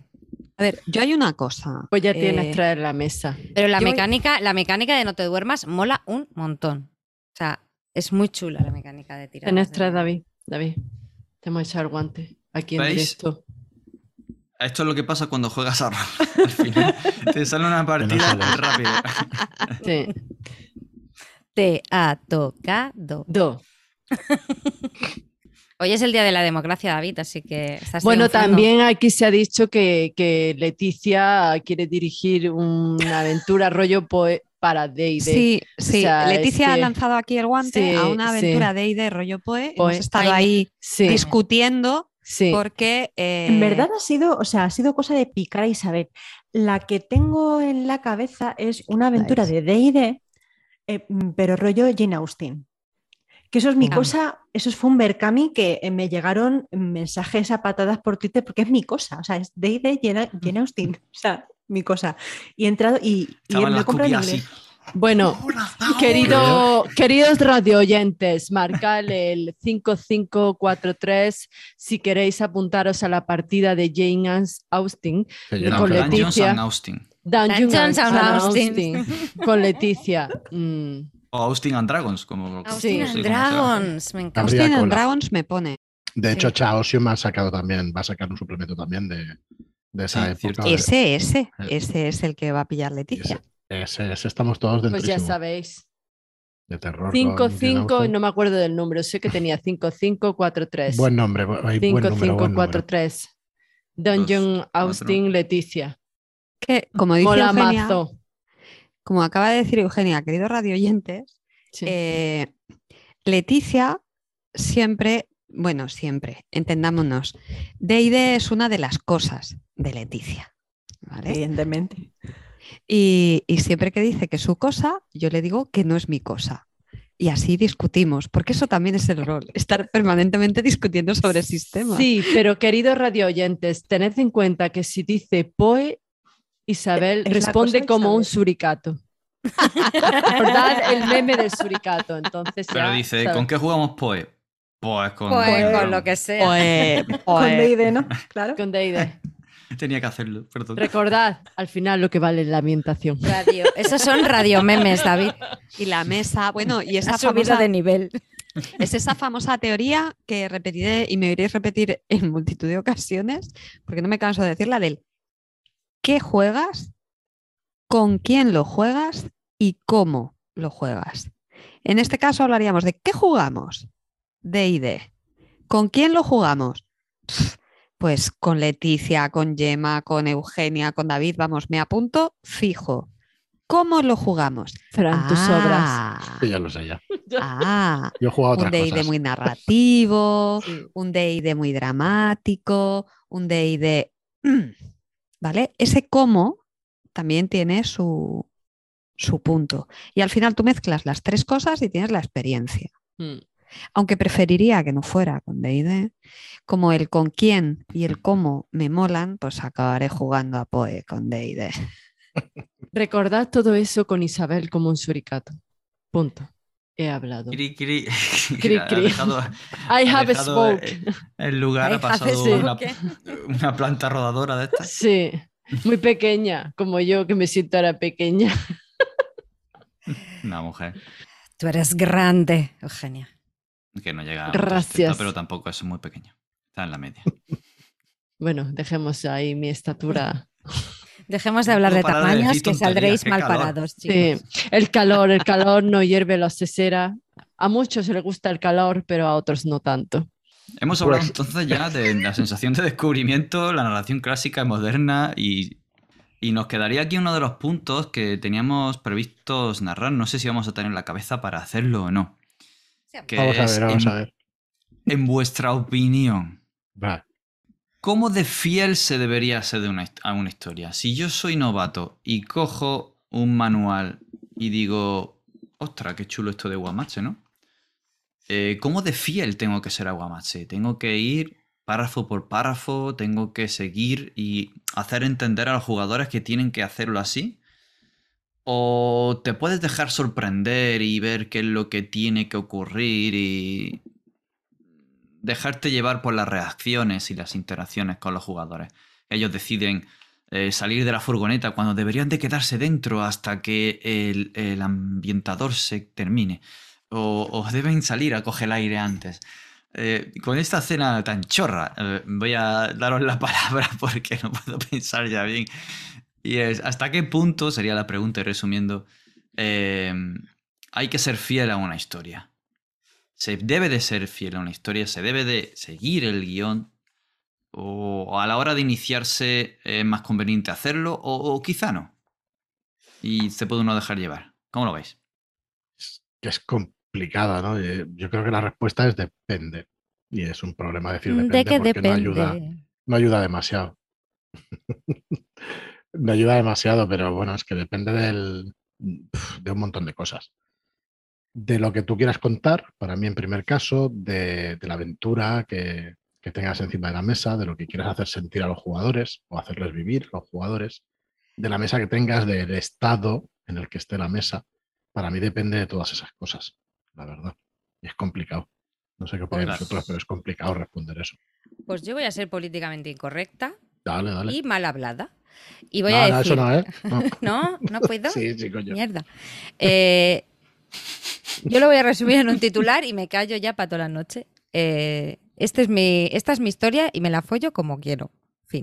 Bien, y con Y esto si, y acabamos si el llega a poner un tono ahí de kinky de neta, mi historia me la Me la como quiero. como- y si no, se la apoyarán mis jugadores luego. Ya está. Sí, ya está.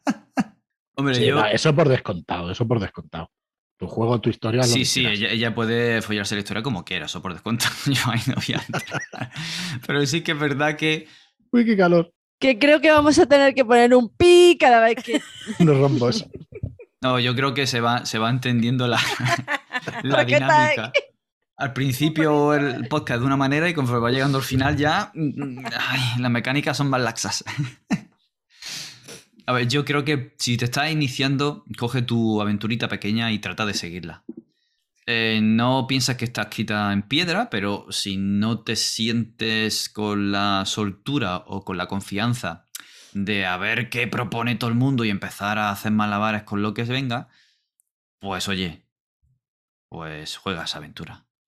De hecho, la primera vez que juegues a rol, la primera vez que dirijas a rol, no pienses en que tengas que hacerlo bien y que todo tiene que salir perfecto, si es que da igual. Si es que hoy día una persona que lleva 30 años jugando a D&D va a tener un error en o va a tener que consultar una página o va a tener que mirar la aventura que está llevando a mesa porque está trayendo eh, la maldición de Strad y, no se acuerda de mm, por dónde se mete la pernera atrás y por la, la pierna izquierda primero o a la derecha primero.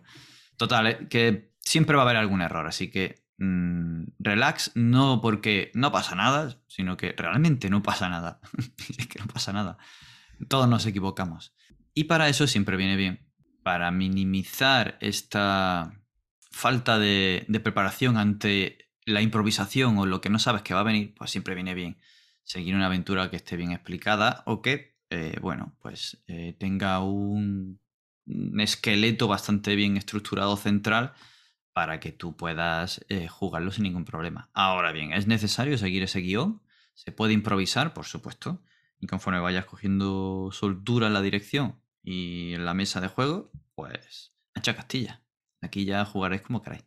Sí, Yo tengo relativamente reciente mi primera experiencia dirigiendo y la primera vez, es decir, la primera vez que te sientas delante de un grupo de jugadores y jugadoras, a mí me daba mucha tranquilidad el saber que tenía una historia detrás eh, que digamos que podía respaldarme, que toda mi concentración podía estar en escuchar lo que decían, aplicar las reglas, eh, y no tener ese, o sea, no echar encima de toda esa incertidumbre que no sabía cómo iba a salir, no tenía ni idea, desde aquello iba a ser un puñetero desastre, después de haber conseguido engañar a cuatro para que jugaran conmigo. eh, ya vas con esa incertidumbre, entonces por no echarte a los hombros, más incertidumbre al respecto. Luego a medida que he ido dirigiendo, me he dado cuenta de que a mí, a mí me gusta más eh, improvisar o me gusta más el ir descubriendo qué va pasando o me gusta Te gusta improvisar. Vaya, vaya trolls en el chat. vaya sí, es que en el chat se están diciendo muchas cosas. Qué pena que no lo podáis leer. De verdad, esto, esto es lo peor. Es que soy Somos- una sinvergüenza. Esto no somos muy sí, mala claro, gente. habló. Somos muy mala gente. Pero bueno, en resumen, la idea es esa, que la primera vez que me enfrenté a una mesa, el hecho de llevar una aventura que no era mía, que estaba preparada, que en principio a mí me daba unas ciertas garantías de, de esto va a salir algo. No sé cómo lo llevaré a la mesa, pero algo saldrá. Entonces, me permitía centrarme en otras muchas cosas que también suponían una incertidumbre para mí la primera vez que me senté delante de un grupo de jugadoras. Sí, no es eso. Esto es lo que has dicho, Isabel. O sea, es. yo que soy muy burra diciendo las cosas, pero sí que es verdad que yo la primera vez que me senté a dirigir tuve la misma sensación. O sea, el hecho de tener algo detrás que te respalda. Yo tengo esta historieta que vengo a contar o a hacer que vosotros la viváis de alguna forma. Pero lo que aprendí a base de jugadores trolls en mi mesa, que los tuve desde el minuto uno, es que las historias, aunque tú tengas ese, ese respaldo detrás tuyo, van cambiando y tienes que eh, de alguna forma perder el miedo y eso se, se pasa conforme la primera vez lo sufres, después dices, ah, vale, que no pasa nada, que no me tengo que agobiar porque tengan que ir a la taberna y se vayan al bosque.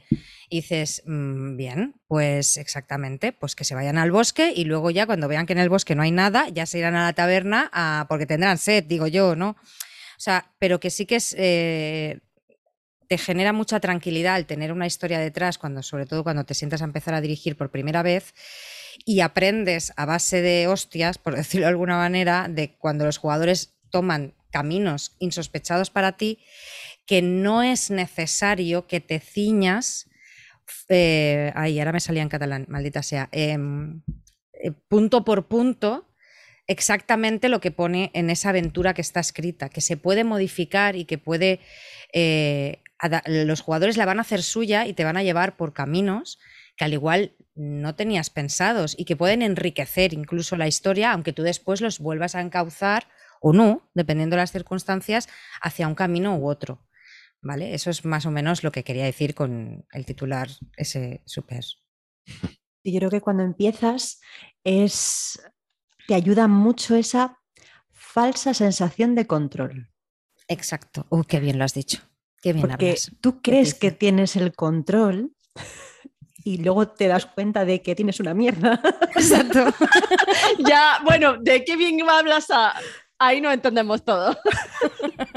Porque claro, o sea, es que a los 10 minutos de partida las jugadoras te pueden saltar la aventura por los aires.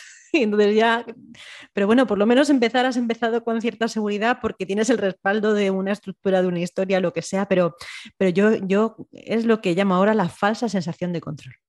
Pero lo que tú dices, de todas maneras, no va a ciegas. Tienes un respaldo de algo que mm, te has currado, que, por así decirlo, te has estudiado. Tienes una base y puedes barajar diferentes posibilidades por las que pueden ir, o diferentes derroteros por los que pueden ir tus jugadores. Que la improvisación siempre va a estar ahí, por mucho que tú te prepares una aventura, mm, la improvisación está siempre ahí, van de la mano. Sí. Y lo que, lo que pasa es que yo eh, creo que es más el grado de incertidumbre. Claro. O sea, eh, vamos a ver, yo también es verdad que la primera vez que me senté a dirigir una mesa, ni se me ocurrió agarrarme ni una campaña ni nada que se le pareciera. Me cogí un one shot. O sea, algo que yo pensaba terminar en esa sesión y que obviamente no terminé. Porque niños, niñas, lo de los one shots es un mito. Mentira. Leyenda urbana. Falso. Son verdad, existen. Sí. Yo lo sé. Existen, exi- como las megas. ¿eh? Em, a ver, las ailas. Entonces, a mí sí que es verdad que esa primera vez, yo claro, yo me acuerdo que yo miraba el, el manual de- del jugador y el manual, y el manual del máster de D&D que me había dejado mi máster y yo decía, vale, sí, fenomenal, pero ¿y qué les cuento? O sea, a ver, ¿qué les cuento? Porque claro, en mi cabeza hay como historias, pero yo esto no se lo puedo contar en una sesión. ¿Y por dónde empiezo? ¿Y qué les cuento? Entonces, ese grado de, esa incertidumbre es la que me reducía el one shot. Cuando empezamos a jugar el one shot, hicieron lo que les dio la realísima gana. Y si tenían que visitar tres localizaciones, pues llegaron a ellas después de haber, visitado ocho o, 14 antes de llegar donde tenían que llegar. A mí esa parte no me preocupaba tanto como tener claro que en la taberna estaba el tabernero que les iba a dar la pista, que en tal sitio iban a tener que encontrar tal cosa y tal. Luego con el tiempo, a medida que, he ido jugando, me he dado cuenta de que parte de lo que más disfruto dirigiendo es precisamente aumentando el grado de incertidumbre para mí. El no tener ni idea, volvemos a lo del descubrimiento que hablábamos antes, ¿os acordáis? De eh, la, inmersión y demás. Entonces, a mí esa parte de descubrimiento eh, desde el lado de la dirección me gusta cada vez más. O sea, de yo sé casi tan poco del asunto como vosotras que os atrevéis a sentaros a jugar conmigo. Y lo, vamos a descubrir prácticamente a la vez. O sea, e, eso he descubierto, volvemos un poco otra vez, volvemos a repetir que al final es un proceso donde tú poco a poco vas descubriendo qué te mola y qué no. Y yo, eh, yo he descubierto que a mí esa parte de incertidumbre, pues eh, me gusta mucho. Yo entiendo qué queréis decir cuando decís eso de más abierto, porque cuando yo creo, eh, a mí lo que me ocurre es que cuando controlas una aventura hay un grado, o sea, llegas a un nivel de control de la aventura que ya te da igual por dónde vayan los jugadores. Entonces tú lo haces, pero no es lo mismo que está diciendo Isabel. Entiendo que no es lo mismo, que te gusta más descubrirlo y eso. A mí me ocurre, pues eso, cuanto más controlas, al final llega un momento en que se te da alguna partida en la que te da igual lo que hagas, que lo vas a poder resolver. Claro, a ver, a mí la, hablo de la incertidumbre del progreso, es decir, de, de qué es lo que va a pasar. Sin embargo, para eso, lo que al final me he dado cuenta, que también lo disfruto mucho más que prepararme una historia, es el, eh, yo qué sé, el, el generar qué personajes pueblan ese mundo, el empaparme de, ese mundo, el, mm, eh, pensar en imágenes, música, eh, olores, sensaciones que hay en ese escenario. Vale, no estoy hablando ni siquiera de, de, lore, de lo que tradicionalmente es, que si la política, los reinos. ¿Hablas más de color, quizás? hablo, más de, hablo más de color, efectivamente. Eh, ojo, es, mi manera a mi gusto, es la parte que yo disfruto, yo con mi nombre y mis apellidos, yo Isabel, disfruto dirigiendo, descubriendo la historia a la vez que las jugadoras. Cuanto más incertidumbre hay ahí, más me divierto. Y disfruto mucho preparando el color de la historia. Uno de los disfrutes, las sensaciones, los sentidos el Titan Lux, el mejor color que pueda haber. Para que veáis el grado, el grado de, temperatura en la que, estamos. Hace un calor de la leche. No, pero sí, sí. yo disfruto también mucho preparando eh, el color, o más bien dejándome llevar. Eh, a ver qué color me surge. A veces es un color surgido del espacio y, y otras mm. veces está surgido por la propia mesa. Pero suele aportar mucho y esto ya pues daría para debate cuánto color, mm, en, fin, eh, en este triángulo en el que Sirio nos contaba del color, el progreso y la emoción, ¿no? Eh, yo creo que daría para un melón y un debate que podríamos estar aquí charlando un buen rato más.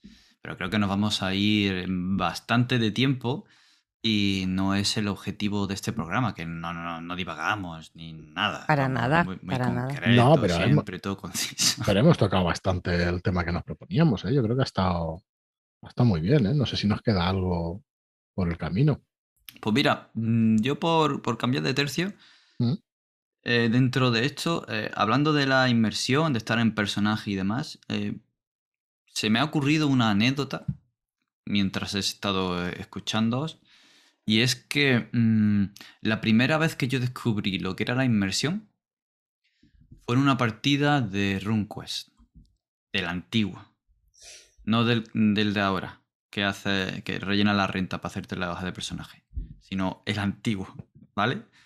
Em, y recuerdo perfectamente la escena. Estábamos huyendo de una mansión en la que habíamos entrado a robar y estábamos huyendo por un pasaje subterráneo. y nos estaban persiguiendo al otro lado y teníamos que ir muy rápido. Teníamos que sacar las tiradas de forzar la cerradura, de echar la puerta abajo y de salir al otro lado.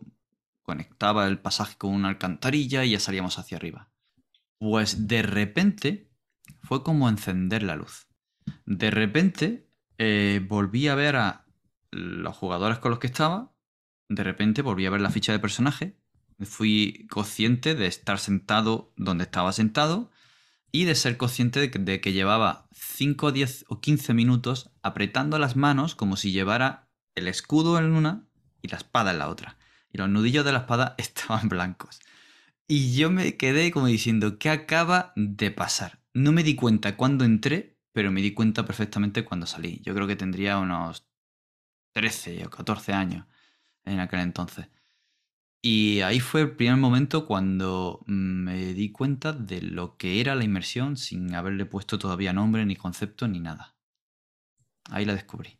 Estaba viviendo la historia, pero vamos, a tope. Es una de las cosas más espectaculares del rol. Otra anécdota es eh, ver a un jugador durante una hora acariciando con el dedo gordo la concavidad de una cuchara de plata. Porque con ese gesto eh, es importante para conectar con una movida. una hora de reloj, y no exagero, moviéndolo, es la leyenda de Zanir. Eh, pues eso, no se puede estar más en partida que eso.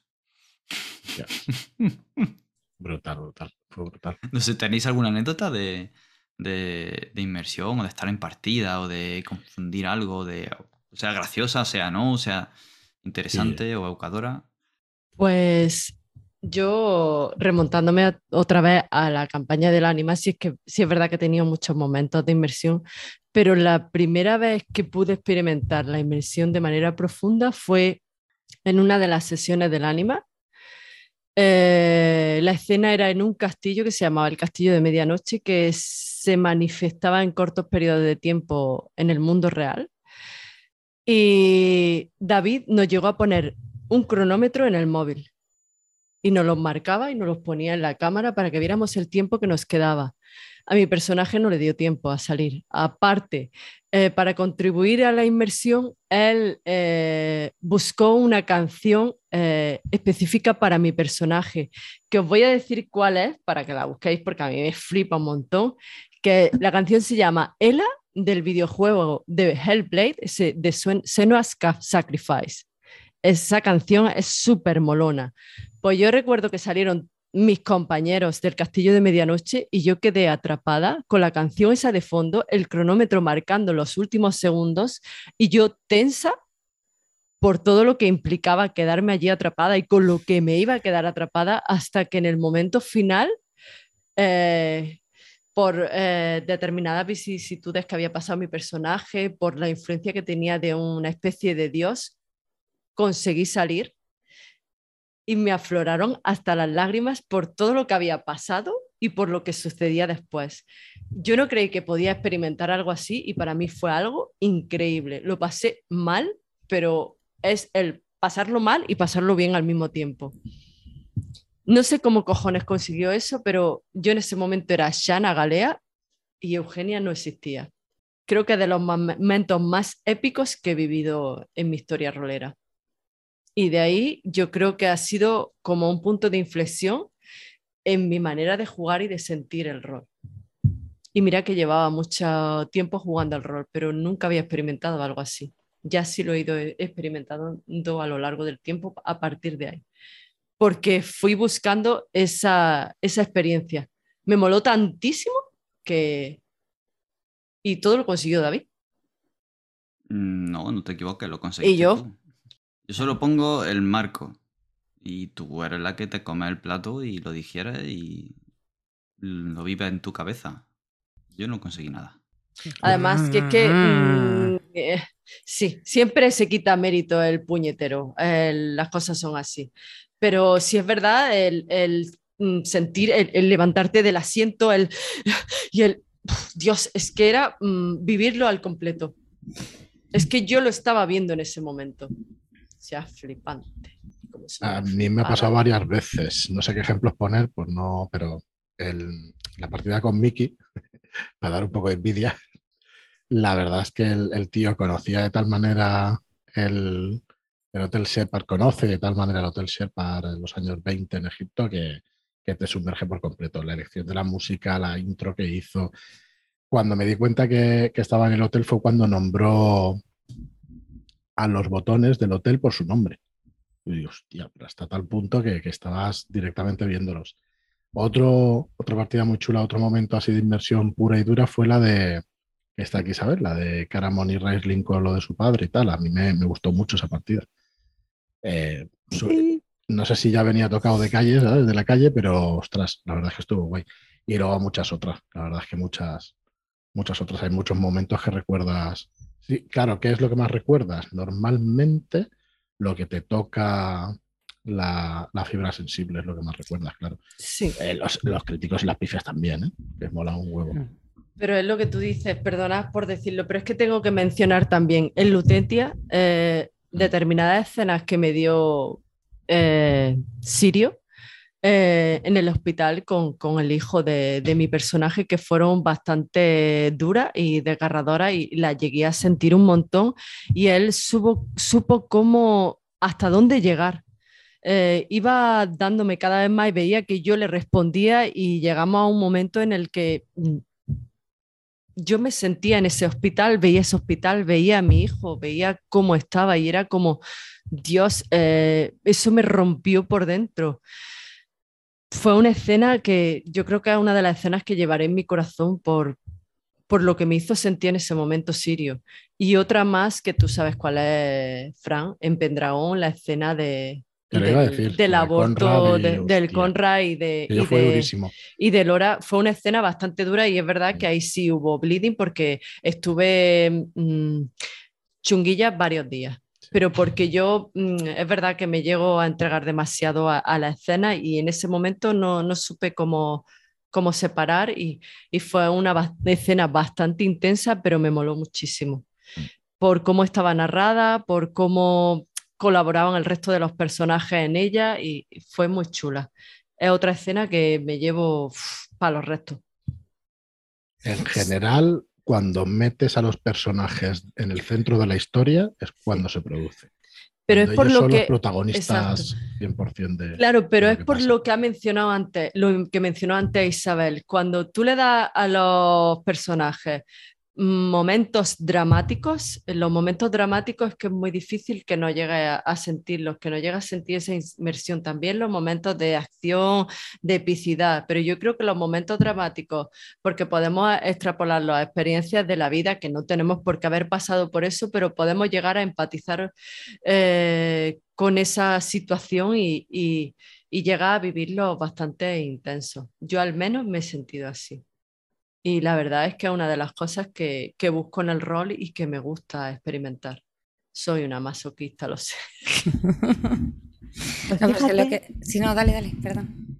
Leticia. Pues fíjate, Eu, eh, difiero un poco contigo, porque yo a tope contigo, yo creo que en ese sentido somos muy parecidas las dos y buscamos las mismas experiencias y nos toca la fibra el mismo tipo de cosas, pero yo creo que influye muchísimo que haya sintonía con la mesa. Sí.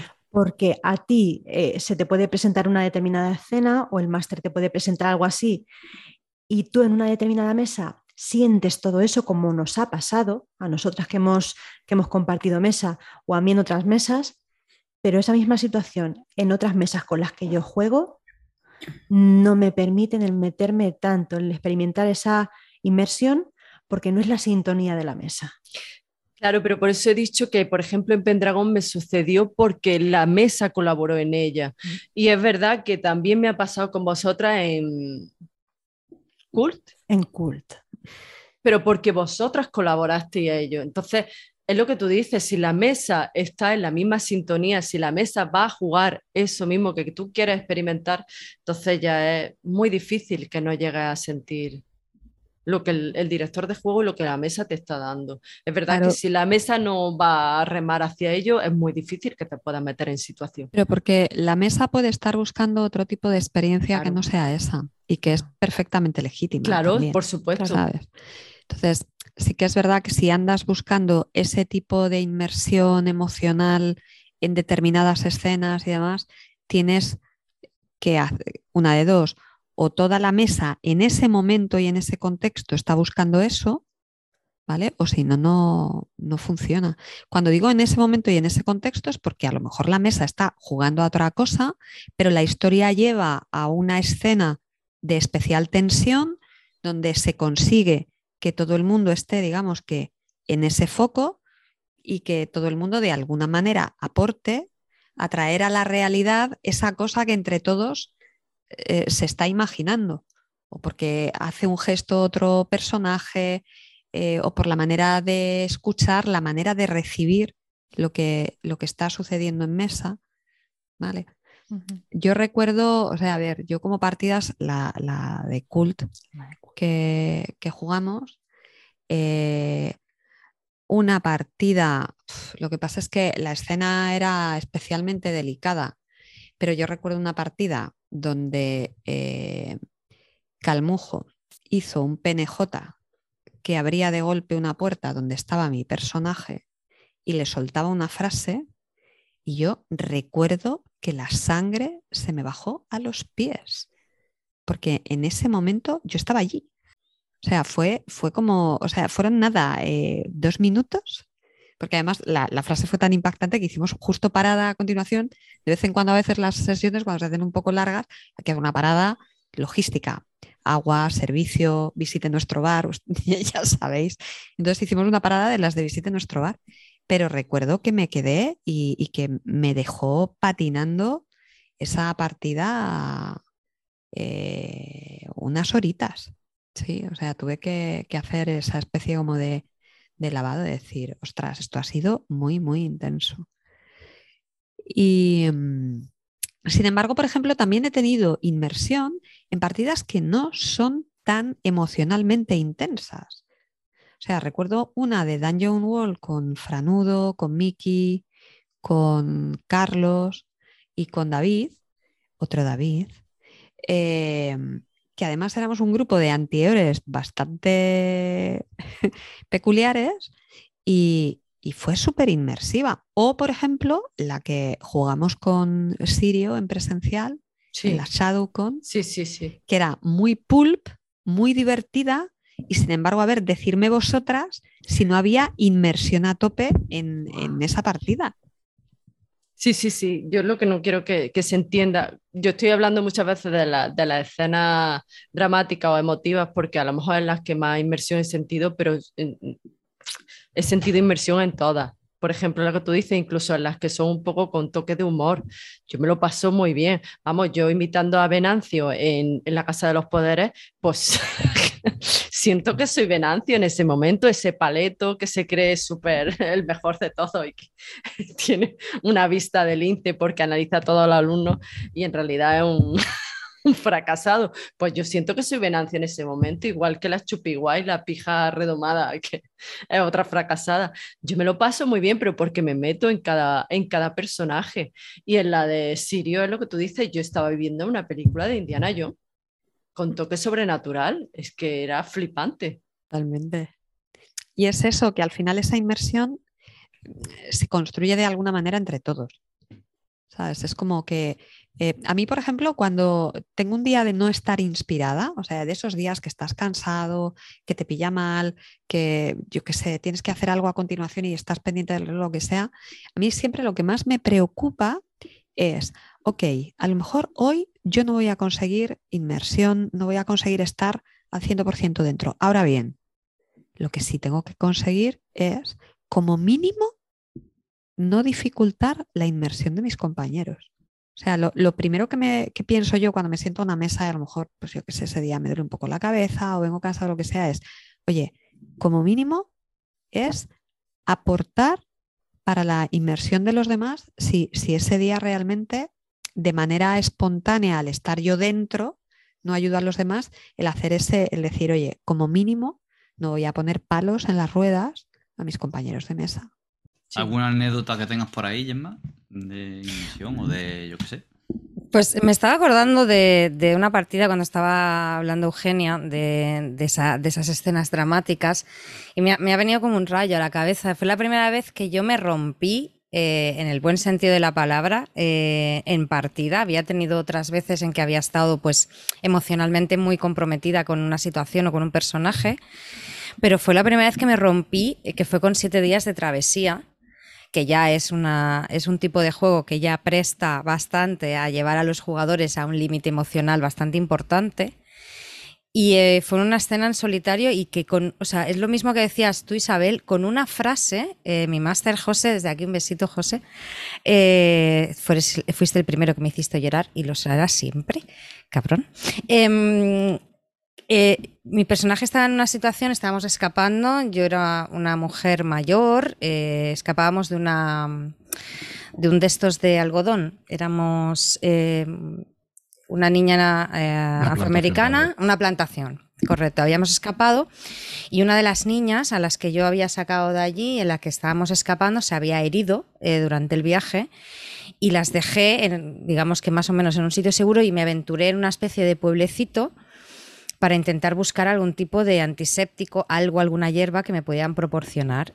Y, fui a, un prostíbulo porque me inventé pues, que eran los únicos sitios que la gente como nosotros podíamos acudir porque estaban regentados por, personas pues, que afines a, nuestra, a, nuestros, a nuestra problemática. Y yo lo único que tenía, eh, tienes solo dos objetos en siete días de travesía, tienes como dos manos dibujadas en la ficha y solo puedes tener dos cosas, dos.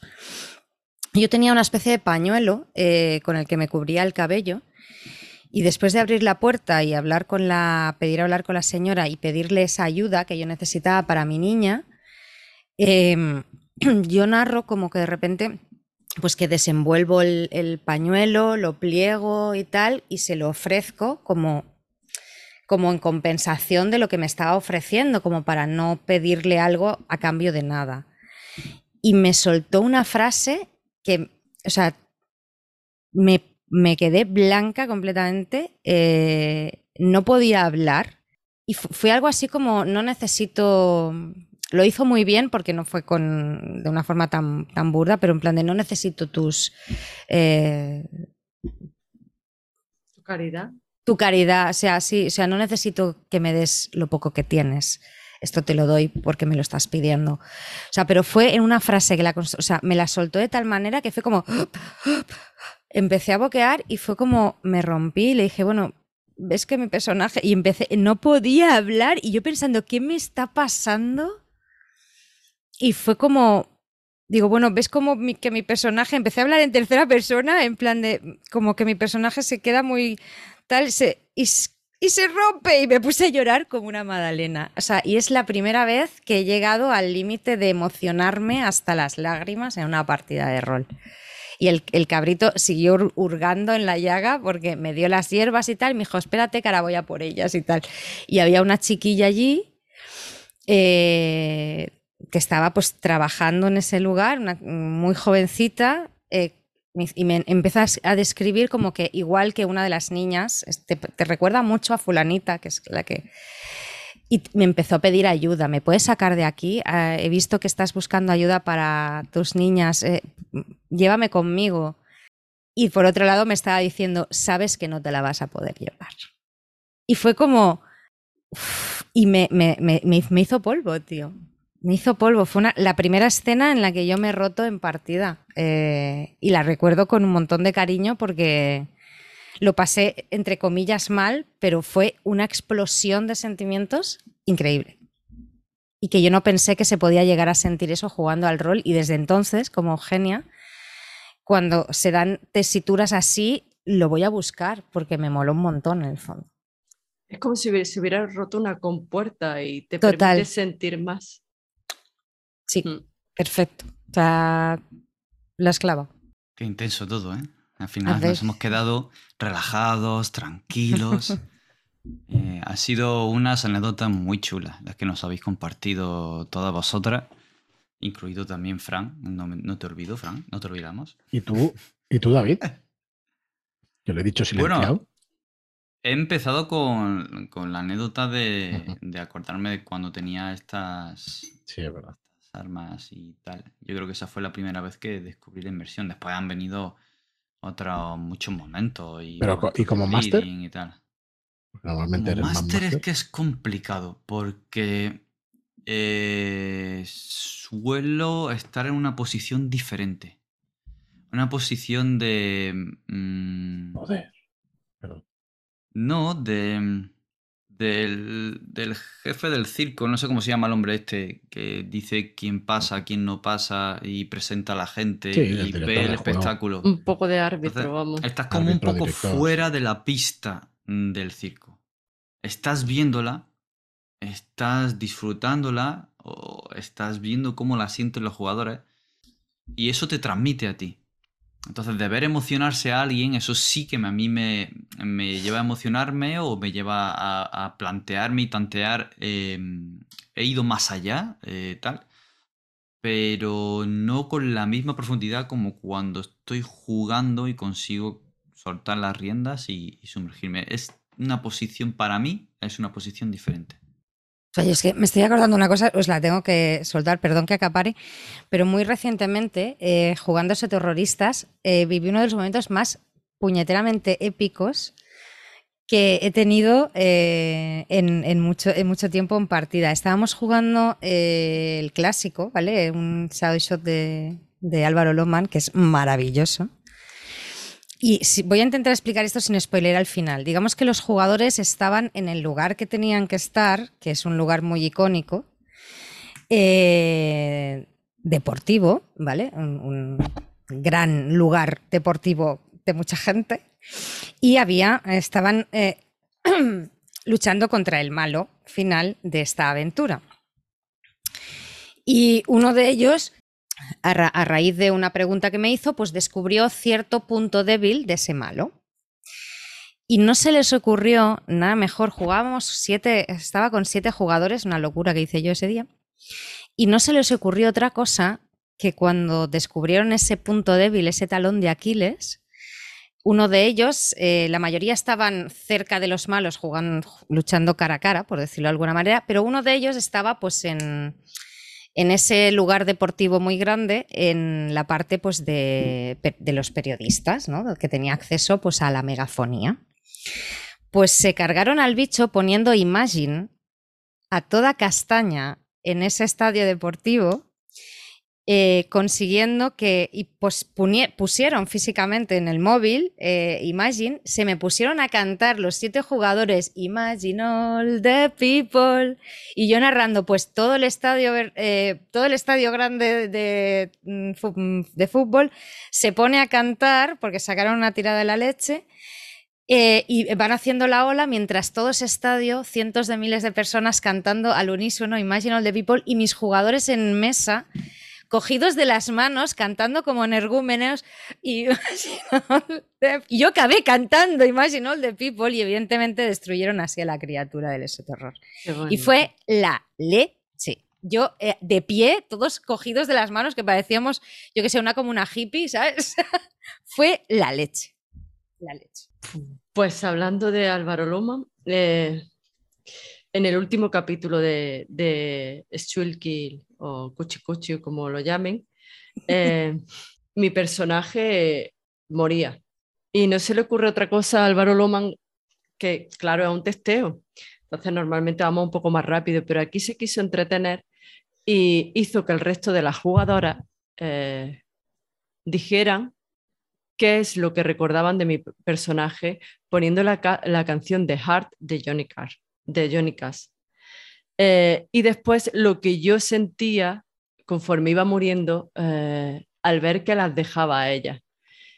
David pasó por el, por- porque estaba jugando en el salón, pasó por el salón en ese momento y veía a una Eugenia totalmente embarracada, no podía parar de llorar, es que hasta tenía hipo de la llantera y creo que es una de las escenas más emotivas por lo que llegaron a relatar ellas, que fue todo súper improvisado, por lo que llegué a relatar yo y porque Álvaro se llegó a emocionar. No lloró, pero tenía Álvaro, eh, los no ojos posible, no eh, sí, y él no- nos confesó que des- después nos confesó que estaba emocionado. O sea, fue, se, se creó un clima súper bonito. Pero el puñetero es que lo tenía ahí todo preparado. Que me sacó la canción esa y fue como todo ya.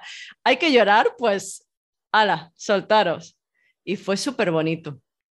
Álvaro, te odio y te amo al mismo tiempo. Y se dice Skull Kill. Cualquiera que haya jugado un solo capítulo se le quitan las ganas de llamarlo cuchi cuchi. Cuchi, cuchi.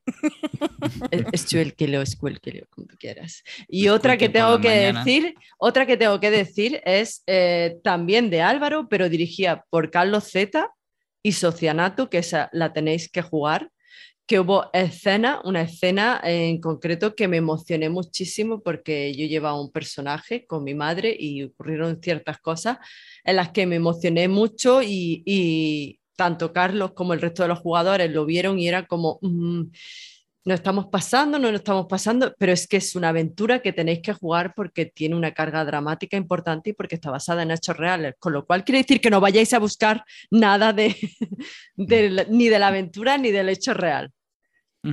Solo jugadla. Y no me enrollo más. Yo ya que estamos desbarrando, a, colación de anécdotas eh, eh, de mucha inversión, otra que no contar al final ninguna, y como ya hemos hablado de Cool bastante, me voy a quedar con un momento muy concreto de la puerta, que no quiero detallar mucho porque mm, es muy susceptible de spoilers, pero como está aquí Isabel, pues seguro que ya se acuerda de ese momento. Con... Bueno, hubo varios, hubo varios, pero yo me acuerdo uno en concreto en el que em, yo llevaba uno de los dos personajes que hay en, en la novela y ella y yo quedamos para hacer una especie como de sesión cero para que en lugar de que me diera redactado el trasfondo de mi personaje y yo leérmelo, pues jugarlo y eso la verdad es que te ayuda a la inversión y te compromete mogollón con tu personaje, que no deja de ser un personaje pregenerado. Para tele, Eugenia. Calienta que sale. Ese es el que va a llevar Eugenia, imagino, ¿no? Está claro, ¿verdad? Pues, pues claro, eh, tú te juegas esa sesión cero y esa, esa sesión cero que la tenemos grabada en esa acabo llorando como una magdalena. Pero eso no fue lo peor, eso fue el prolegómeno porque hay un momento de la partida en el que yo, pues eh, me preguntan un poco por, por mí, por mis vivencias y, mi, pasado. Y cuando voy contando, yo realmente es como, o sea, es como si una persona te, cuente, pregunta por ti en la vida real y tú lo que haces es evocar esos momentos y los cuentas. Es decir, estás contando esos recuerdos que has vivido. Pues yo en ese momento de la partida empecé a evocar una por una todas las escenas de esa mini sesión que tuvimos las dos. Y, o sea, es que fue bestial. O sea, ahí acabé mm, rota. No, o sea, no sé cómo pude acabar de hablar. Porque fue mm, bestial. Fue bestial. Y no era una cosa que tuviéramos preparada ni que simplemente surgió. Además, surgió muy en plan jeje, jaja, porque creo que llevábamos unas cuantas partidas que el eh, Calmujo, que era el otro jugador, mm, me decía como, eh, pues y, tú, yo decía, bueno, ya te contaré. y tú entonces, yo decía, bueno, ya te contaré. Y, es un momento que estamos los dos como en un restaurante comiendo y dice, bueno, ya te contaré, ya te contaré, pero no me cuentas nada. Y ahí dije, bueno, pues este es el momento. Y no tenía intención de ser dramática, pero... Te lo voy a contar. y se enteró, se enteró, que yo creo que se quedó con una cara de vaya tela. No me esperaba yo todo esto. Un besico desde aquí a Calmujo y otro besico a Manel Loureiro. Manel Loureiro, me encantan tus novelas, te quiero mucho. Todo lo que escribes lo intento pasar al rol. Muy bien, no sé si tenéis alguna anécdota más que queráis contar o vamos buscando ya el cierre. Como veis, ha sido un programa por el que hemos eh, intentado hablar de diferencia entre contar o vivir una historia, sus similitudes más bien. Hemos intentado definir un poco algunos términos eh, que utilizamos en los juegos de rol, como eh, la inmersión, como eh, la manera de dirigir, cómo empezar a, a, dirigir, si tienes que buscar esta inmersión o no, qué puedes hacer para buscarla. Y creo que más o menos se han ido sacando algunos puntos y luego nos hemos dejado llevar con ese pequeño toque de improvisación que siempre está presente en las partidas de rol y hemos hablado un poco de esto y de aquello sobre la narración clásica, la narración compartida, cosas que permiten o no la inmersión, cosas que permiten o no otra serie de dinámicas en mesa y la sensación de descubrimiento, qué cosas nos llevamos a la mesa, cuál es el divertimento dentro de las partidas de rol que ayudan a la inmersión o a las cuales la inmersión ayuda a llegar allí. Y luego unas cuantas anécdotas que nos llevan a despedirnos. Y por favor, permitidme que eh, dé un fuerte abrazo y un fuerte recuerdo a nuestro querido Miki que no ha podido estar hoy. Miki, te hemos echado de menos. Un besito, Espero que no faltes a la próxima. Le No. he puesto algo de cordura. Sí, Sí. Miki. Esa Bueno, voz no puede quedar en el olvido, Miki. Ya, no, estará con nosotros. Lo bueno es que hoy no he tenido que buscar el cinturón. No se me ha caído ni lo he perdido. Yo necesito que se me caigan las bragas, Miki, así que ya sabes lo que tienes que hacer. La última nota. hablar. Desde el cariño siempre. Muchas Qué mal, gracias. por Dios. Muchas gracias a todos los que nos estéis escuchando y habéis llegado hasta aquí por eh, seguirnos, por aguantarnos y por eh, eh, escuchar Estrés y Deseos. Y muchas gracias Gemma, Isabel, Leticia, Eugenia y Fran por hacer esto posible y por acompañarme ya que soy el que tiene el- el- la batuta o el cetro del trono o el- el látigo de maestro de ceremonias para eh, Mm, látigo me gusta. Digo, sentir como- cómo me como de, como de largo. Bueno, ya te vamos a ahí. Un látigo estándar, no es una fusta, tranquilo. No, estándar no, eso es para elegir el tamaño. No te Bueno. conformes. Bueno, dejémoslo ahí.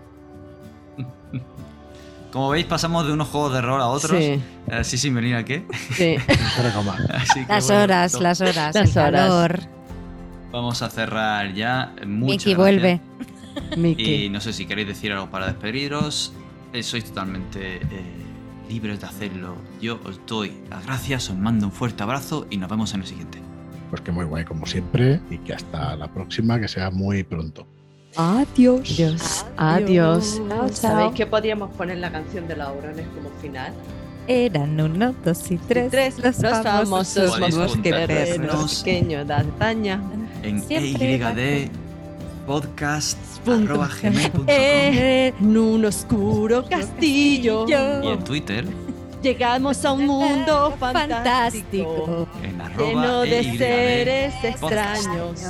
El amo del calabozo David. Nos dio poderes a todos. Tú el bárbaro, Yo el arquero, bueno, de la que habemos... Y el caballero